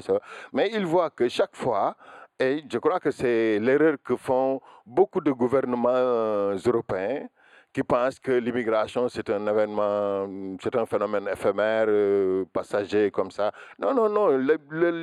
L'immigration en Europe, c'est un phénomène structurel que tout bon gouvernant, gouvernement doit avoir l'aptitude et la capacité de, de, gouverner de façon sérieuse. On ne peut pas penser que, par exemple, les immigrés arrivent ici comme euh, quelqu'un cherche de semer la zizanie en divisant les immigrés euh, entre qui est ici depuis beaucoup d'années, qui est arrivé ici il y a cinq ans, qui, qui fait la demande d'asile politique, l'immigré économique. Mais c'est des futilités. Moi, je crois que nous avons besoin de penser à un, nouvel, un nouveau ordre euh, social euh, dans lequel les immigrés peuvent avoir une euh, possibilité de, de, de, de développement, d'intégration dans nos, dans, nos, dans nos villes. Et cela passe à travers, je crois, euh, on a beau parler des plateformes, de la globalisation et tout, mais dans toutes ces multinationales qui se développent et qui exploitent le monde entier, parce qu'ils ne sont pas seulement ici en Europe, mais ils sont aussi en Afrique, parce qu'ils font leurs affaires aussi en Afrique. Mais ce qu'on note, c'est l'absence totale de la politique. La politique n'intervient pas. C'est tout récemment qu'on euh, entend parler au niveau de la Commission européenne qu'il faut commencer à taxer les multinationales de l'informatique, Google, Facebook, comme ça. Maintenant, c'est maintenant qu'ils ont ouvert les yeux. Mais entre-temps, toutes ces multinationales ont fait beaucoup d'argent et continuent à faire beaucoup d'argent et continuent à exploiter encore ces humains-là et continue à, comme, comme tu disais tout à l'heure, incrémenter et proliférer, proliférer ce système-là. Et je crois que par rapport à cela, nous devons euh, tous, pas seulement les immigrés, parce que si, c'est d'abord une bataille des immigrés, comme je, je pense moi, euh, mais c'est une bataille de, de, de, de, civilisation et de développement. Tu vois, parce que si par exemple aujourd'hui les immigrés viennent considérer ou bien viennent considérer dans nos pays euh, comme des citoyens à part entière, non Et avec euh, toutes les possibilités requises.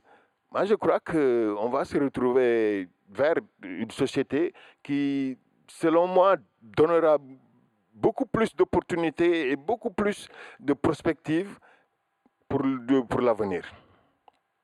C'est pourquoi nous, dans le document que je disais tout à l'heure que nous avons publié une occasion euh, pour l'occasion, nous avons parlé de ce qu'on appelle un permis de séjour européen, qui n'est pas seulement un permis de séjour pour, pour donner la possibilité aux, immigrés de pouvoir rester dans ce pays, travailler, mais aussi un permis de séjour qui, permet comme on a permis la liberté de, la liberté de circulation des biens et des, marchandises, mais aussi des personnes. Les gens doivent avoir la possibilité d'être libres, de dire que moi, je veux vivre en France, je vis en France, pour rester que tu, euh, tu te comportes bien, tu es respectant les lois et tout mais de pouvoir décider que moi, ma vie, je veux, je veux, je veux la vivre ici en France, ou bien ma vie, je veux la vivre en Italie, ou bien ma vie, je veux, je veux me déplacer de, de, Bruxelles, je veux aller à Paris, sans pour autant que quelqu'un doit me euh, tenir par la chemise et me dire non, présente-moi un permis de séjour, donne-moi un passeport, fais-moi voir. Non. Parce que c'est pas. Là où il y a euh, guettisation, là où il y a, euh, on ne donne pas aux gens la possibilité de, de, respirer correctement et de pouvoir dire que bon, je veux faire de, euh, de ma permanence ici dans ce pays un projet de vie qui peut donner un futur meilleur à moi-même, mais à mes enfants et même aux familles que je laisse en Afrique. Parce qu'il ne faut pas qu'on perde de vue que le phénomène de l'immigration, ce n'est pas un phénomène à soi-même euh, créé par, les, par l'invasion des immigrés comme quelqu'un veut faire croire aux autres, aux gens. C'est un phénomène qui a, comme vous avez expliqué tout à l'heure, qui a des origines bien lointaines L'Afrique a subi pendant beaucoup d'années le phénomène de l'esclavage que tu expliquais tout à l'heure, mais ensuite il y a ce phénomène de la colonisation qui a duré pendant beaucoup d'années aussi, qui a non seulement cherché de donner, comme tu disais, une identité européenne à l'Afrique, non, parce que le but c'était ça, non seulement l'exploitation, la colonisation, mais aussi actuellement ce que nous sommes en train de vivre euh, avec les multinationales, les grandes plateformes, c'est le, néocolonialisme que nous sommes en train de vivre en Afrique. Ce n'est pas l'émergence de l'Afrique, non, c'est le néocolonialisme à travers les grandes multinationales, comme vous l'avez bien décrit, qui aujourd'hui dictent les lignes de, conduite et de politique dans, dans nos pays. Et je crois que euh, c'est une réflexion que non seulement euh, nous devons faire euh, dans la perspective d'une paix sociale ou bien d'une perspective de, gouverner la immigration, hein, non, l'immigration, mais dans une perspective de futur qui peut vraiment changer toutes les donnes. Et moi, je suis convaincu que si vraiment aujourd'hui nous donnons la possibilité aux, immigrés d'avoir des papiers dans ce pays, d'avoir une vie non contrôlée par la police euh, et trucs, comme ce que je préconise en Italie, je dis que bon, la gestion de l'immigration ne doit plus passer par, euh, par la police, le ministère de l'Intérieur, on doit passer ça à travers les communes. Parce que vous, imaginez qu'en Italie, par exemple, aller renouveler, renouveler un permis de séjour d'un an ou bien de six mois, vous êtes tenu à payer quelque chose comme plus de 150 euros.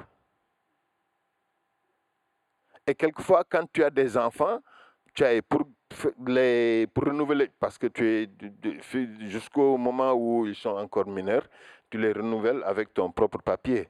Et tu payes en fonction du nombre de la famille. Bah, c'est des choses vraiment inadmissibles. On dit à une famille qui achète une maison, par exemple, un brave travailleur qui se démerde, qui travaille nuit et jour pour, pour acheter une maison. Si tu, as, tu achètes une maison, c'est une maison par exemple de 50 mètres carrés, vous ne pouvez pas vivre plus, vous ne pouvez pas être une famille de plus de trois personnes. C'est-à-dire que même sur la métrature non, de la, superficie de la maison est, un, est déterminant pour le renouvellement du papier. Mais c'est des choses que vraiment, euh, on ne peut pas encore, euh, en 2020, continuer à penser de cette façon-là. C'est euh, une, mentalité colonialiste et de, de, dominant, comme tu disais. Non?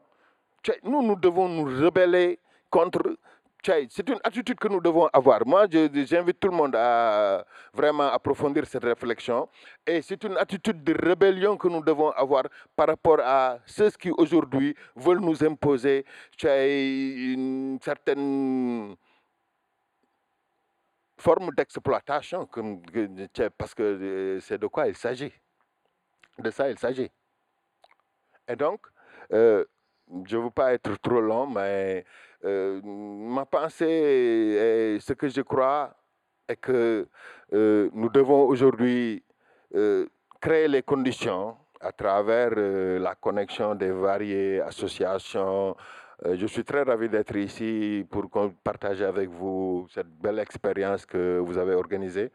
Et je crois que le, le, le, il percorre c'est quoi c'est ça le, trajet que nous devons parcourir. C'est ça. Se connecter sans, sans, sans limite et sans faiblesse et sans forçature. Non? Oui. Créer les conditions où on peut marcher un à côté de l'autre et aller loin ensemble. Merci.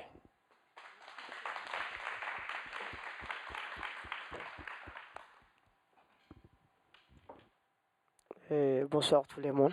Je m'appelle Amadou Fofana, je suis le porte-parole et gréviste de Chronopost.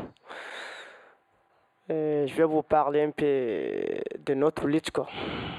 Bientôt 4 mois, demain c'est 4 mois, on est là-bas, donc euh, rien n'est changé. Quoi. Tout d'abord, euh, je vais vous parler de la préparation de notre grève, quoi. la façon dont on a préparé. Parce que nous travaillons là-bas, nous sommes des sans-papiers.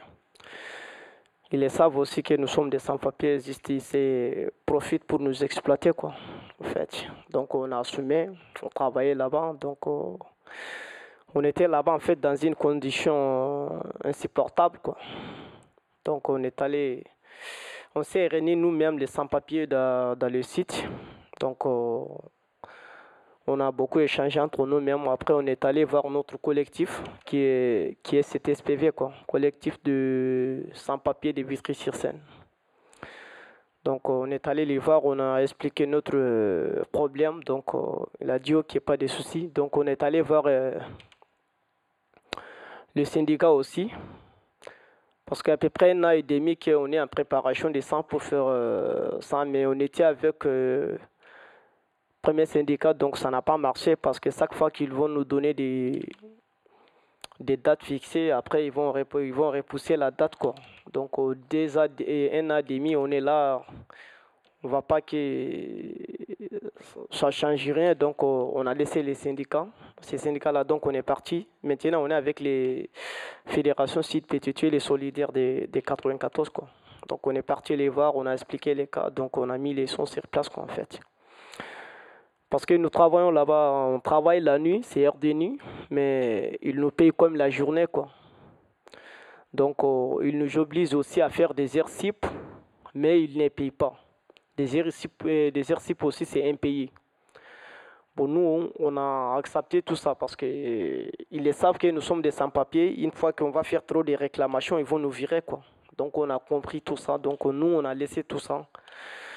On s'occupait au boulot. Bon, on était nombreux à peu près trentaine de personnes comme ça qui travaillent là-bas. Donc, euh, ils ont commencé à donner fin d'émission à beaucoup de personnes. Parce qu'une fois arrivé à 15-17 mois, ils vont te mettre en fin d'émission bon, pour ne pas arriver à 18 mois. Quoi. Sinon, ils seront obligés de t'embaucher. Donc, pour éviter ça, ils vont te, ils vont te mettre en fin de mission. Après trois, deux mois, ils vont t'appeler de venir pour commencer, pour recommencer ton contrat à zéro, quoi. Donc, on a compris tous ces systèmes de jeu-là. Parce que nous, on est venu par notre boîte d'intérim, mais les donneurs d'ordre, c'est la Chronopost. Voilà. Donc, ils nous envoient de venir travailler à Chronopost. Notre boîte d'intérim, mission intérim à Corbeson. Les savent que nous, on n'a pas de papiers. Les gens des Chronopost aussi les savent qu'on n'a pas de papiers. Mais ils se profitent pour nous exploiter. Parce que nous, on travaille là-bas la nuit, on perd toute l'année à cause des 3 heures comme ça, 3 heures demi, parce qu'on commence à 3 heures. sur les contrats, c'est 4 heures. De 4 heures à 5 heures, et de 4 heures à, 7h30, quoi. 3 heures demi, quoi. Mais sur les contrats, c'est ça. Mais les GRC qui, qui vont nous, qu'on va les faire, ils ne mettent pas ça dans les contrats, mais obligé, on doit les faire ça. Donc, nous, on a compris ça, ils nous obligent à faire tous ces exercices-là, mais ils ne payent pas. Même quand tu fais des réclamations, donc euh, notre chef d'équipe aussi, euh, une fois que tu fais, il va t'avertir de ne, plus passer à mission intérim. Quand il y a un problème, tu dois me demander avant de partir là-bas. Bon, c'est lui qui va nous demander de faire le GERSIP. Il va noter pour envoyer sa mission intérim. Bon, il va dire que lui, il a envoyé sa mission intérim. Les missions intérim aussi va dire qu'il n'a pas envoyé. Donc, on a compris qu'ils sont en complicité, quoi, en fait. Donc, c'est pour cela qu'on a vu qu'ils sont là en train de nous jouer dans la farine. Donc, euh, on a compris leur système de jeu. Nous aussi, on a décidé d'arrêter les boulots le 1 juin, de se mettre en grève, quoi faut qu'ils le régularisent parce qu'on a fait la revendication, on a compris qu'ils sont là à nous exploiter mais pas nous régulariser. Donc ils ont commencé à mettre beaucoup de personnes aussi en fin d'émission. Donc on a vu que ça ne peut pas marcher.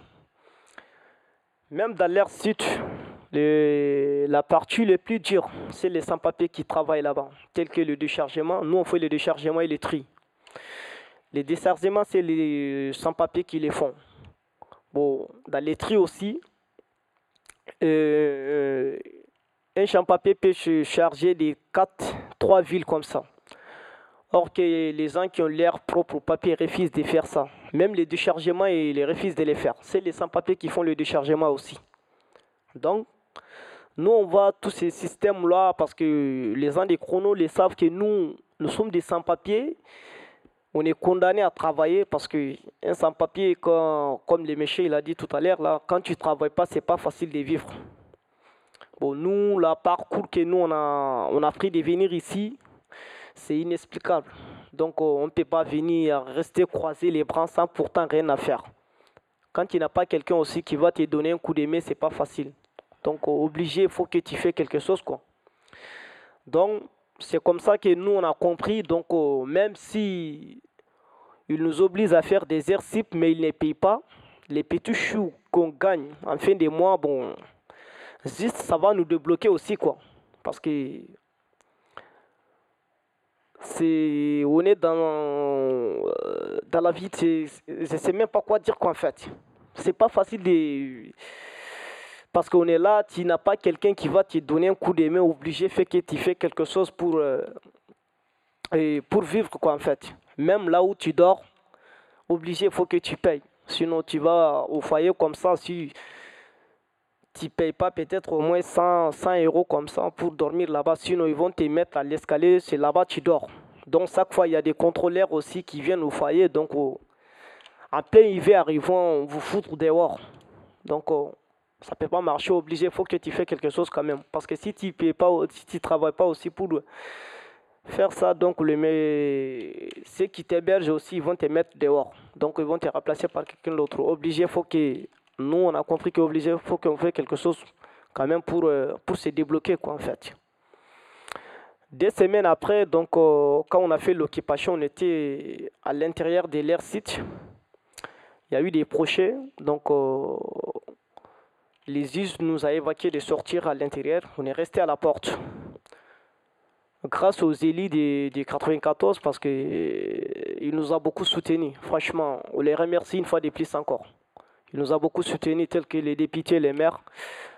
la sénatrice, les présidents départementaux. Franchement, ils nous ont soutenus. Donc, il nous a même donné des toilettes là-bas, dehors, à la porte. Donc, depuis qu'on est sorti à l'intérieur, on est là-bas. Donc, les gens des chronopostes fient à l'air et responsabilités. Mission intérim aussi pareil. Derry Sebourg aussi pareil. Nous, on travaillait là-bas. On a des, on a des fils d'épée, on a des contrats. Chaque semaine, le message qu'ils nous envoient, on a ça avec nous dans les portables. Euh, les, on a des messages aussi qui nous envoient dans les portables. On a pris des photos aussi. À l'intérieur de leur site, on a beaucoup de preuves. Mais avec tout ça, il fuit à l'air et responsabilité. Chacun se dit, moi, je suis victime, je suis victime. Alors que c'est faux, il nous a exploités. Les moments que nous, on travaille là-bas, ils ont refusé de nous faire les badges. Parce que nous, on vient avant l'heure 30-40 minutes pour attendre les gens qui, qui ont des badges. Ils pointent, on rentre avec eux. Parce que quand on veut faire des badges, ils refusent. Ils disent que les papiers, ce n'est pas à nous. Donc, parce que nous, on travaille là-bas sous alias avec les papiers de quelqu'un d'autre.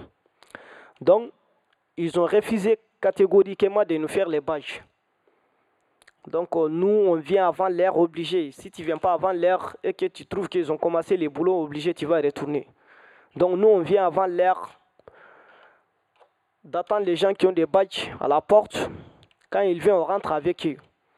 On a passé tous ces temps-là ensemble là-bas. Il y a des gens parmi nous qui ont travaillé deux ans là-bas, tel que mon pote Sissoro, lui, il a fait deux ans. Il y a, beaucoup de gens aussi qui ont fait moins de, sacs en fait. Pendant ces deux ans-là, il n'y a pas eu de contrôle. Mission intérim ne fait pas de contrôle. Chronopost aussi ne fait pas de contrôle. Parce qu'ils savent que ce n'est même pas la peine de faire le contrôle. Nous sommes des sans-papiers. Comment est-ce que nous, on travaille dans votre site? On n'a pas de papiers chaque fois où on part là-bas, chaque jour on rentre, on travaille, après on rentre à la maison. Deux ans, il n'y a pas eu de contrôle. Une fois qu'on fait des réclamations, ils disent qu'il n'y avait pas de sans-papiers dans leur site. Nous aussi, on a dit que nous, on a, on a nos preuves complètes avec. On a nos preuves, toutes des photos, qui, parce que c'était un coup préparé en fait.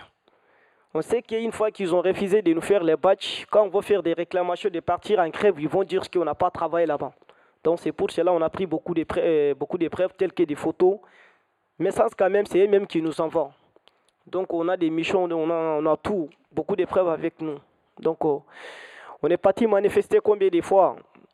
À la poste Beaucoup de postes, ils ont refusé de nous recevoir. Même ceux qui nous reçoivent après, ils vont faire des prises de notes. Ouais, bon, après, on va vous répondre. Une fois qu'on quitte là-bas, c'est les c'est fini. Donc on, a fait, on est parti manifester à Dirichebourg aussi. Et quand même, ils ont refusé de nous recevoir. On est parti à la mission intérim, notre boîte d'intérim, pour aller chercher des concordances. Donc ce sont des policiers qui sont venus là-bas pour nous évacuer de sortir. Il faillit même nous embarquer là-bas. Donc on est parti, on est sorti, on est revenu au piquet là-bas.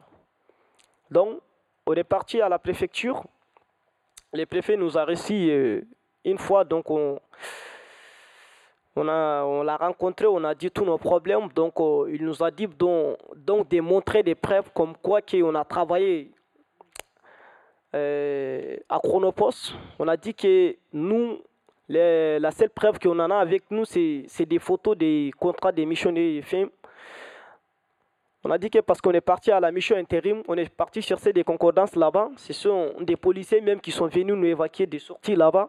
Donc euh, c'est eux même qui nous empêchaient de ne pas avoir des preuves. Sinon, nous, on est parti là-bas, on a dit qu'on ne bouge pas. Tant qu'ils ne prennent pas leurs responsabilités pour euh, nous donner des concordances et des serfants. Parce qu'il y, a beaucoup de, y a beaucoup de gens parmi nous qui partent chercher leur, euh, leur fils de paix chaque fin de mois mais ils font des virements dans, les comptes de, à qui la, la, la carte séjour appartient. Quoi. Mais fils d'épée, c'est nous-mêmes qui partons chercher à, la mission intérim là-bas. Donc, ils ont fait tout ça. Maintenant, quand on fait les missions intérim aussi, disent que non, il n'y avait pas de sans-papiers, il n'y avait pas de sans-papiers. Nous aussi, on a dit, chaque fois, on vient ici pour chercher des, des fils d'épée, vous nous donnez.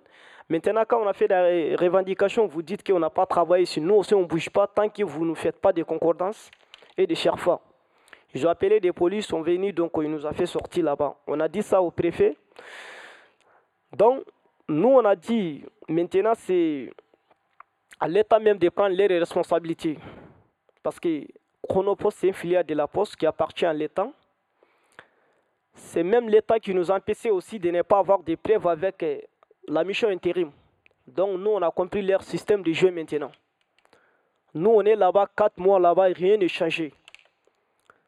La France était un pays de droit. Nous, on ne peut pas euh, croire que de quitter, c'est nous là-bas, de venir ici, avec toutes ces souffrances, de venir nous exploiter comme ça, comme nous ne sommes pas des êtres humains. On ne peut pas croire. Quatre mois, nous, on est là-bas, euh, de dormir là-bas sous pluie, on a fait dans la canicule, tout, tout, tout, tout, hiver comme ça. On est là-bas, on dirait rien n'est passé même.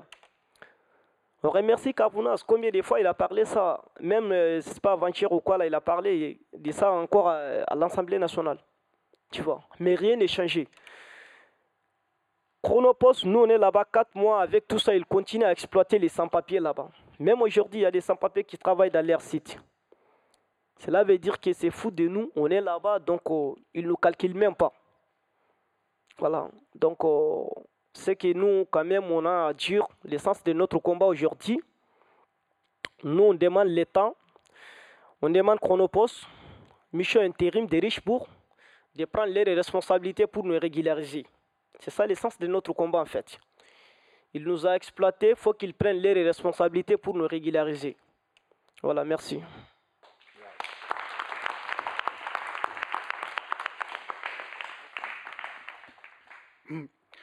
Euh, euh, je vais euh, parler de tout ce que on appelle au niveau de la transnationale social strike la logistique de l'exploitation, c'est-à-dire en fait un mode de production que l'on trouve notamment dans les entrepôts, mais euh, également aussi qui s'est introduit en fait et euh, diffusé. Euh, de fait, on peut le dire aussi par une restructuration du, capital sur l'ensemble de la vie des entreprises, on peut dire, et du marché de, du travail. C'est-à-dire que d'une manière concrète, lorsque l'on regarde comment fonctionne les euh, entrepôts d'Amazon, euh, par exemple, qui a optimisé à l'intérieur de, à l'intérieur de euh, ces centres logistiques une véritable, un véritable process de production où les travailleuses et les travailleurs sont soumis à un système d'évaluation euh, complète euh, dans euh, leur tâche de travail et avec des objectifs à atteindre chaque jour pour voilà, pouvoir ensuite, dans le cadre ensuite de, d'une dissémination des, de, colis des centres logistiques aux clients, on voit en fait que ce système ultra rationalisé euh, du euh, travail euh, existe aussi dans une multitude de services aujourd'hui, que ce soit dans la santé par exemple, on peut dire, lorsque on voit que les hôpitaux fonctionnent uniquement avec une, rationalité extrême en termes de personnel, de lits disponibles, de médicaments stockés, etc. On peut se dire, ben, oui, un, hôpital aujourd'hui fonctionne presque comme euh, dans une même logique qu'un euh, entrepôt d'Amazon où chaque chose est calculée et rationalisée selon euh, des coûts de revient et également aussi des, des bénéfices à produire.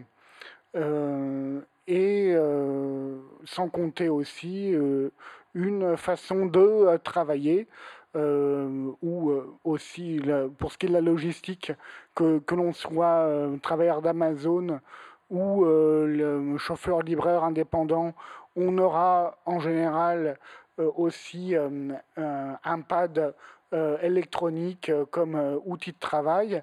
Et ça, ce pad électronique aujourd'hui, une multitude de services et pas que dans la logistique, utilise ce mode de, d'organisation du, du, travail dans le cadre d'échanges qu'on avait eus au niveau de la plateforme transnationale Solar Strike, il y avait eu par exemple une grève euh, en Suède de travailleurs sociaux qui euh, justement s'étaient révoltés aussi euh, contre l'imposition d'un pad que leur employeur, alors que c'était des travailleurs des travailleurs sociaux, que, leur employeur souhaitait euh, leur imposer avec des objectifs à traiter. Euh, c'était euh, essentiellement des travailleurs et des travailleurs sociaux qui suivaient des jeunes enfants. Et ils s'étaient révoltés voilà, en disant mais non, nous, nous n'avons pas de rationalité à avoir pour avoir des contacts avec notre public. On, on, veut rester libre de notre temps et libre de nos objectifs. Voilà.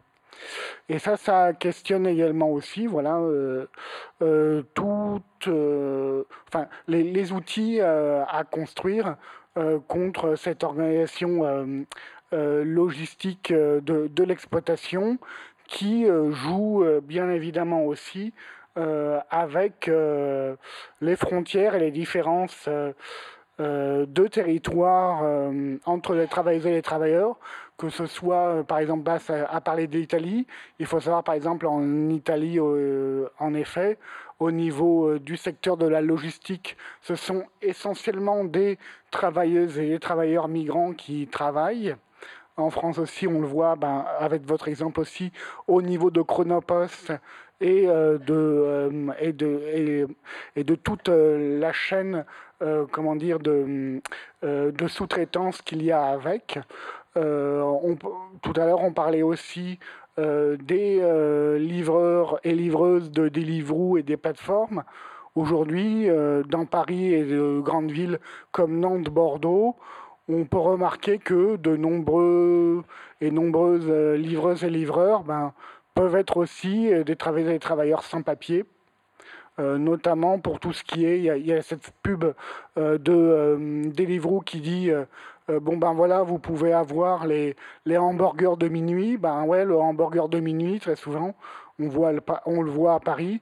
Ça peut être aussi un livreur sans papier en fait qui l'apporte parce que oui, étant donné que euh, on est sans papier, ben on va essayer d'avoir un travail quel qu'il soit au départ et euh, ouais être livreur d'Amazon euh, et euh, participe aussi voilà, à ce système d'exploitation des, euh, des travailleurs migrants de, de ce point-là, ou oui, de ce point de vue-là, où oui, lorsque on veut à tout prix avoir un travail, ben oui, on le prend et on ne pose pas de questions au départ. Quoi.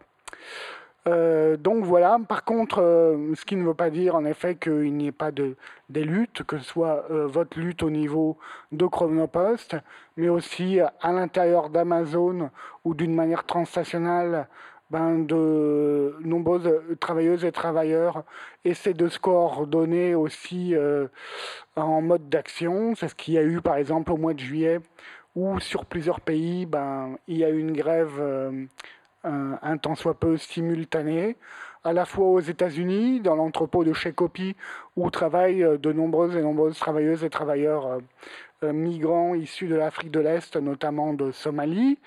en même temps, des grèves éclatées aussi en Allemagne, en Pologne et en France.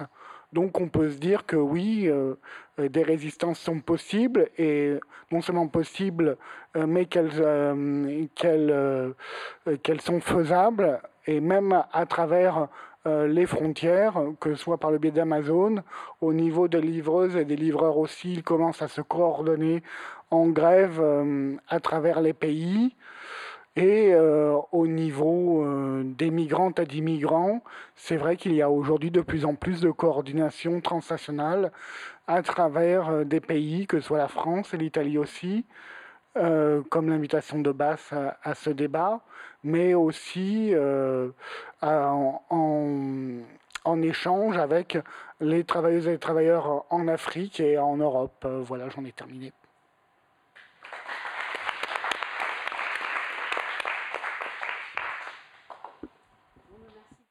Pour ce, panorama. encore bah, toutes, mes salutations, toutes nos salutations aux, travailleurs de, Chronopost. C'est vraiment, voilà, c'est une lutte non seulement courageuse, mais tellement utile, quoi. Et, on espère que, voilà, ça, peut déclencher des choses. Euh, je ne sais pas s'il y a des questions euh, sur. Euh, voilà, quelques questions. C'était complet, mais.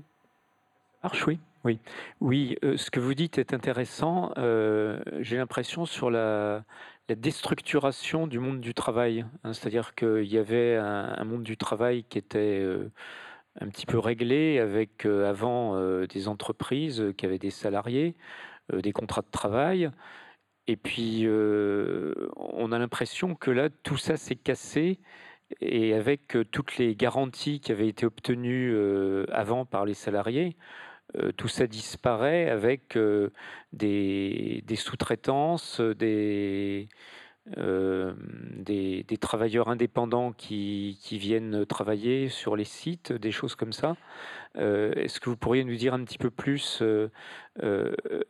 l'action que, enfin la situation et puis l'action qui peut y avoir, c'est-à-dire est-ce qu'on réussit à, refaire euh, des règles, des règles, des, accords, des, protections, parce qu'en fait, il euh, euh, faut sortir de la loi de la jungle, quoi. Hein. c'est-à-dire, ça peut pas être les patrons qui font n'importe quoi avec les salariés.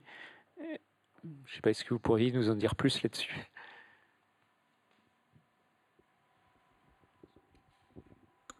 Euh, vous pouvez un peu répéter quoi? Je n'ai pas bien compris ce que vous dites. De...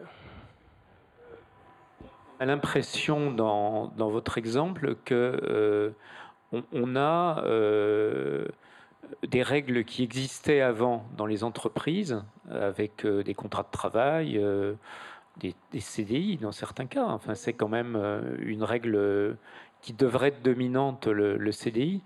Euh, et, à la place, on a euh, des sous-traitances, euh, des, sous-traitants qui emploient des travailleurs sans papier, qui n'ont pas de garantie, qui n'ont pas de droit, des, travailleurs indépendants qui travaillent aussi pour la même chose, quelquefois, enfin, je ne sais pas. Et en fait, tout ça, ça a quand même pour but de casser les règles, hein, casser un certain nombre de garanties collectives qui avaient été obtenues dans le passé, et le, capitalisme, il est en train de, casser tout ça. Donc, est-ce qu'on arrive, par les luttes, à réobtenir un certain nombre de, règles, de droits, de, qui, permettent d'assurer une protection des travailleurs, quoi Parce que le système, là, il, vise à avoir des, des travailleurs qui ne sont pas protégés. Et ouais, bon, nous, on travaille là-bas en CDD, quoi. C'était pas en CDI, mais on travaille à CDD, quoi. Ouais. Bon, en fait, ils le savent très bien, parce que nous, ils, ils refusent qu'on travaille avec euh, notre propre nom, mais on travaille avec les noms de quelqu'un d'autre. Donc, euh, toutes les cotisations autres là, ça part dans son compte, quoi, en fait. Nous, ils nous exploitent parce qu'ils ne veulent pas nous régulariser, ils ne veulent pas nous faire travailler avec notre propre nom. Donc, euh, ils vont nous demander d'amener la carte séjour de quelqu'un d'autre en fait, pour aller s'inscrire au bureau. Une fois qu'on part s'inscrire avec eux, ils vont nous appeler de venir travailler. Donc c'est comme ça que ça se passe. Donc toutes les cotisations autres là, donc euh, c'est comme nous on est en train de, on est en train de cotiser comme cadeau quoi en fait. Voilà, à la place de quelqu'un d'autre. Voilà, c'est comme ça que ça se passe dans, dans leur site. Je voudrais ajouter, si, la question est importante ici parce que euh, effectivement, tous ces systèmes-là visent à déstabiliser le rapport traditionnel, naturel euh, qui était à la base du travail une fois, non? Euh, C'est-à-dire, il y avait des patrons, il y avait des entreprises avec des contrats de travail et pour prendre l'exemple de l'Italie que je connais mieux, peut-être, je dirais que depuis que, par exemple, il n'y a plus ce qu'on appelle l'article 18, qui était en quelque sorte une garantie pour les travailleurs et que l'entreprise ne peut pas te licencier gratuitement comme ça, sans des raisons fondées. depuis l'avènement de, la, de la chute de, de cette loi, naturellement, il y avait auparavant la précarité, mais ça s'est développé. C'est devenu non seulement précarité, mais une précarité sauvage. Et je voudrais ajouter sur cela, parce que pourquoi ils choisissent ces gens-là pour les faire travailler? Parce qu'aucun Français ne sera jamais utilisé dans ce sens-là. Comme par exemple, nous, avons le cas, par exemple, dans le cadre de la logistique, euh, euh, l'Interporte du Bologne, hein, qui est un pôle de développement économique euh, au centre de la région Emilia-Romagna en Italie, non, où pratiquement la nuit, comme pour ces travailleurs de Chronopost, tout ce qui est déchargement, chargement, transport sont garantis par des travailleurs immigrés. Et je ne dis pas que des travailleurs qui sont là-bas, qui ont par exemple le droit d'y travailler, mais des travailleurs qui sont collectés à travers les demandeurs d'asile politique. Quelqu'un n'a même pas encore eu le, le, verdict de la Commission territoriale pour la protection internationale, mais néanmoins, on les utilise. Et parallèlement, le gouvernement fait la politique contre, il parle de politique contre l'immigration clandestine. Non? Et au fait, c'est un paradoxe parce que ce qu'il euh, qu'il dénonce, c'est en bas ce qu'il utilise de façon régulière parce que tout le monde le sait. C'est pourquoi je disais tout à l'heure que quoi il manque l'intervention de la politique. Parce que toutes ces questions-là qu'il est en train de poser, je crois que la préfecture, la police, tout le monde sait la question. L'inspecteur, l'inspection du travail, tout le monde est au courant de cette situation-là d'exploitation des travailleurs sans papier. Mais seulement, ça fait commode à la politique de ne pas en parler ou bien de ne pas trouver des solutions parce que ils veulent que ces gens-là n'aient pas un espace vital dans cette société.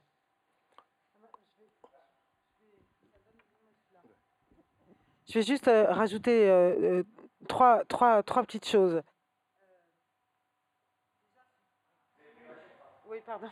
Du coup, j'ai pris celui-là, parce qu'il était allumé. Euh, sur la dernière chose que tu viens de dire, sur le fait que c'est organisé euh, par les institutions publiques, euh, je suis intervenue il, y a, il y a quelque temps pour soutenir un monsieur qui avait travaillé en tant que travailleur sans papier, qui venait de Géorgie et donc qui était, qui était sous une, une OQTF, donc une obligation de quitter le, territoire, et à qui on reprochait, le préfet lui reprochait d'avoir travaillé en tant que sans-papier.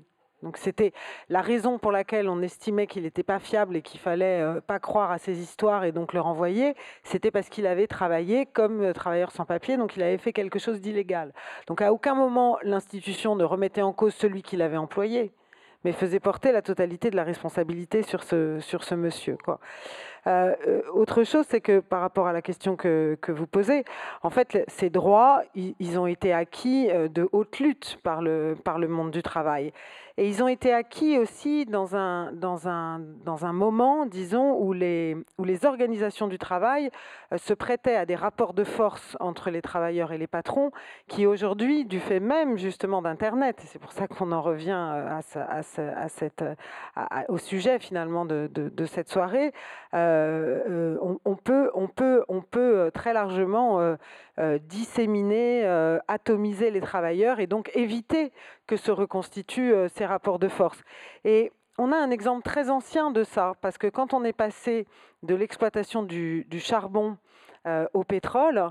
Ça a été une décision sciemment orchestrée euh, par, euh, essentiellement là, des capitaux, on parlait de, capitaux occidentaux, pour pouvoir justement court-circuiter ces grandes organisations qui étaient les mines de charbon, où les, les, travailleurs, quand ils faisaient grève, bloquaient intégralement la machine productive.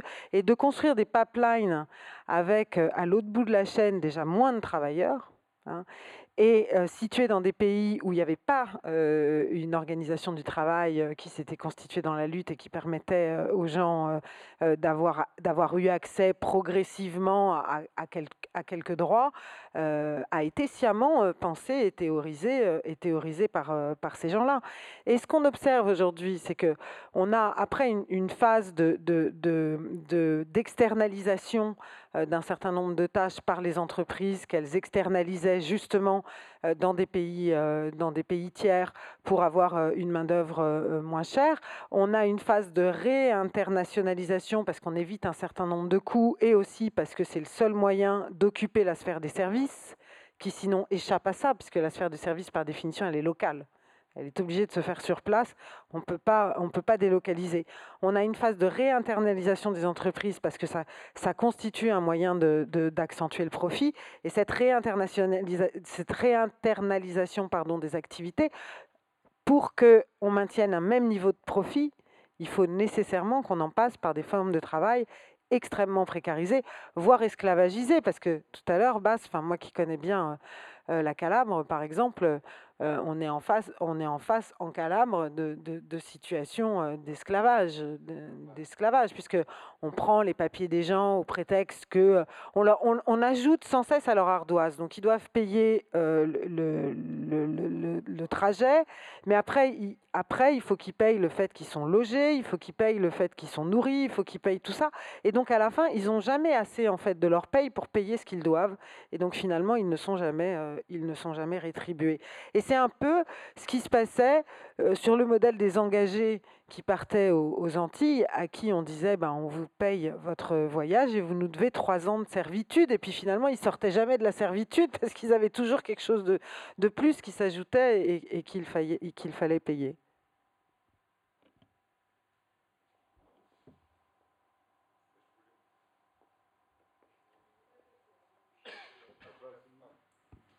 Oui, Juste avant, euh, on doit quitter les lieux d'ici une dizaine de minutes, mais donc je vais pas. Enfin, il y aurait beaucoup de choses à dire, mais je voulais juste rappeler que c'est pas un problème de nombre l'immigration et que la majorité de la droite raciste essaie de s'appuyer sur l'armée de réserve qui ferait concurrence sur les vrais travailleurs et qui augmenterait le, chômage des Français pour gagner des élections et donc pour nier les droits des travailleurs euh, en France, qu'ils soient avec des papiers ou sans papiers. Mais ça n'a jamais été un problème de nombre, en fait, le chômage, euh, ni la question des salaires. Je voudrais juste rappeler que la moitié de la population en France n'avait pas le droit de travailler avant 1944 et que son intégration au marché du travail, les femmes, n'a pas augmenté le chômage de 100% et n'a pas fait baisser les salaires. C'est la plus grosse croissance de salaire. Donc le problème, c'est ce que vous disiez tout à l'heure, c'est un problème de statut. Et la seule revendication de la gauche doit porter pour être audible, c'est un seul statut pour tous. Avec papier, sans papier ou sans auto. Auto-entrepreneur. Une dernière question. Je voulais simplement vous demander si dans le reste du personnel de Chronopost, il y a eu une expression de solidarité avec votre lutte ou non?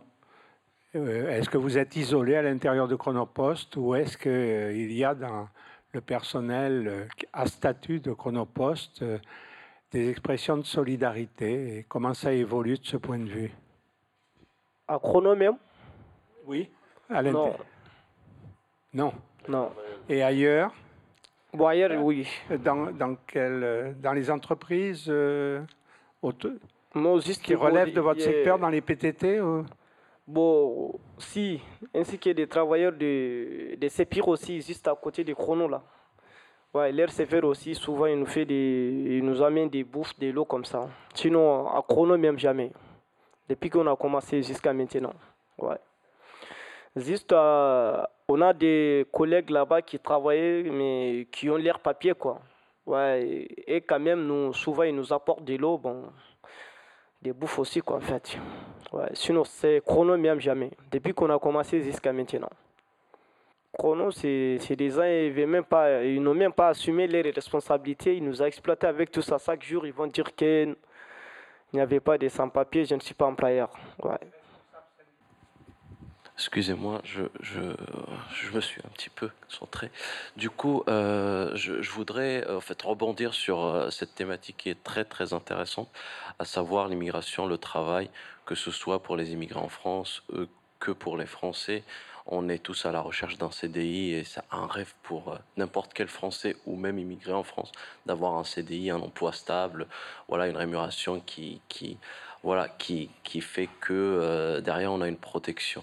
Euh, de salaire, de rémunération. Mais il y a un certain nombre de règles qui concernent, qui met tout le monde dans certaines cases, que ce soit des immigrés ou des citoyens, enfin des, Français. Je ne sais pas si euh, vous, consultez, un petit peu les, articles de loi qui concernent l'émigration.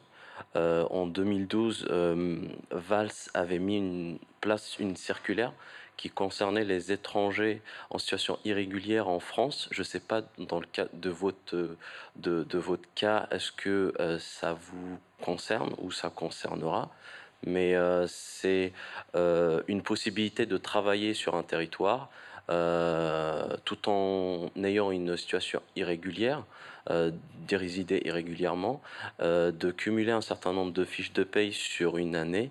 Je pense que c'est au nombre de 12 ou de 24, je ne sais plus, je pense que c'est 12, et que derrière, on peut avoir un dossier construire un dossier auprès des services de l'État et qui feront que euh, après cette euh, construction de dossier et d'études euh, et un soutien de l'employeur, malheureusement, dans votre cas, je ne pense pas que l'employeur est de bonne écoute.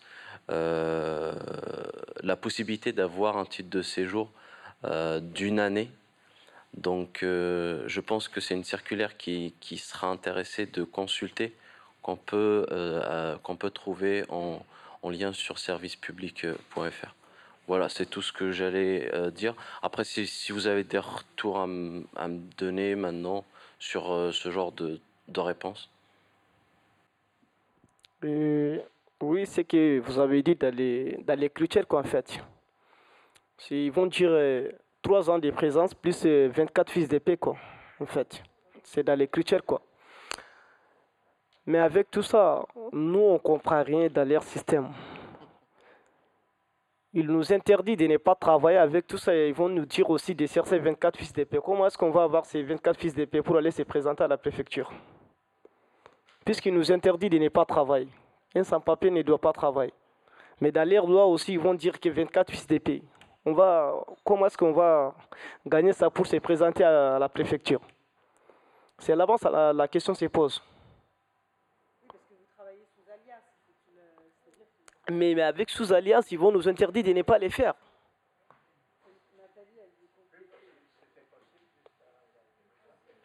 S'ils nous autorisaient, oui. Ah. s'ils nous autorisaient de travailler avec notre nom, là on allait comprendre. Mais ils nous interdisent de ne pas les faire ça. Même comme ça, juste il y a des entreprises qui trichent de, de nous prendre avec les noms, euh, avec des alias, sinon pas toutes les entreprises. Donc tu es là, tu ne sais pas comment vivre, tu ne travailles pas, comment est-ce que tu vas vivre? C'est pas facile. Si on a les fiches de paye.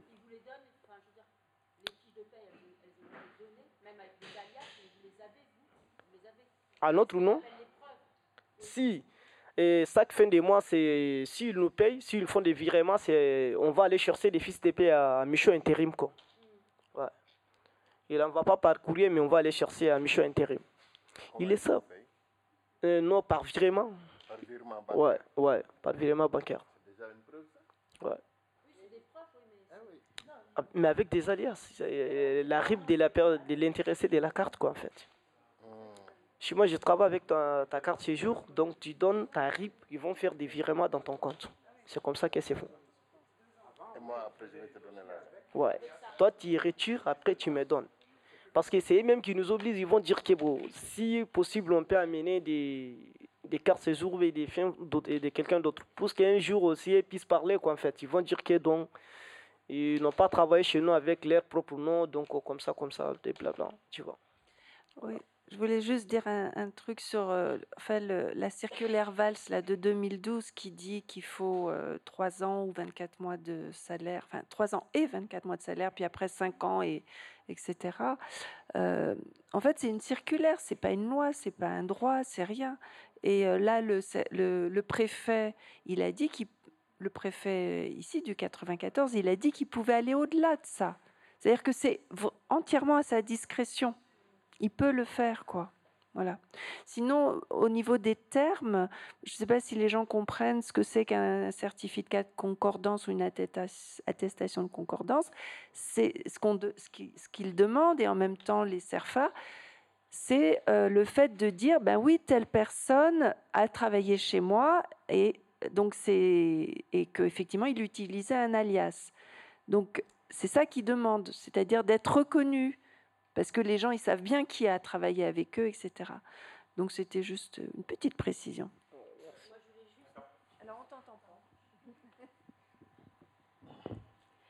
Euh, moi, j'ai aussi quelque chose qui me, qui me choque profondément. Je ne comprends pas. Euh, du côté de Chronopost, bon, il y a quand même il y des, obligations. Euh, on ne peut pas employer euh, des, personnes sans papier comme ça. Enfin, ils sont dans l'illégalité totale. Donc, est-ce qu'il n'y a pas euh, du côté de l'inspection du travail, du côté de l'URSSAF, de, de, je sais pas, enfin, il y, a, il y a tout un, quand même tout un, un dispositif côté employeur qui fonctionne pas. Euh, on voit bien les petites boîtes, euh, quand même, euh, dès qu'il y a des, irrégularités d'un point de vue social, il y a l'URSSAF qui déboule. Quoi. Et là, comment ça se fait que l'URSSAF n'arrive pas chez, chez Chronopost bah, ou la section du travail? C'est super parce que ça permet de dire que demain, il y a une manifestation au ministère du Travail. Oui, parce qu'ils font pas leur boulot. Ils ont pas fait. Enfin, c'est très, très en retard. Et effectivement, mais les, travailleurs sans papier sont des travailleurs comme les autres, donc euh, ils ont aussi le droit d'être euh, défendus par les inspecteurs du travail. Et euh, les, donc en général, vous savez qu'il y a eu toute une série de grèves la semaine dernière, 12 grèves par la CGT. les CERFA, les patrons, ils les ont donnés. Hein. Bon, ils ne veulent pas les donner ici avec, avec, les, avec les chronopostes, mais ils les donnent parce qu'ils ont peur. Oui. Ah, oui. Bien, excusez-moi, je pense qu'il va falloir qu'on arrête parce que sinon on va se faire virer nous aussi. Il faut qu'on continue de protéger notre communauté euh, qui en a bien besoin. Merci. Bravo, bravo, bravo. Bon courage.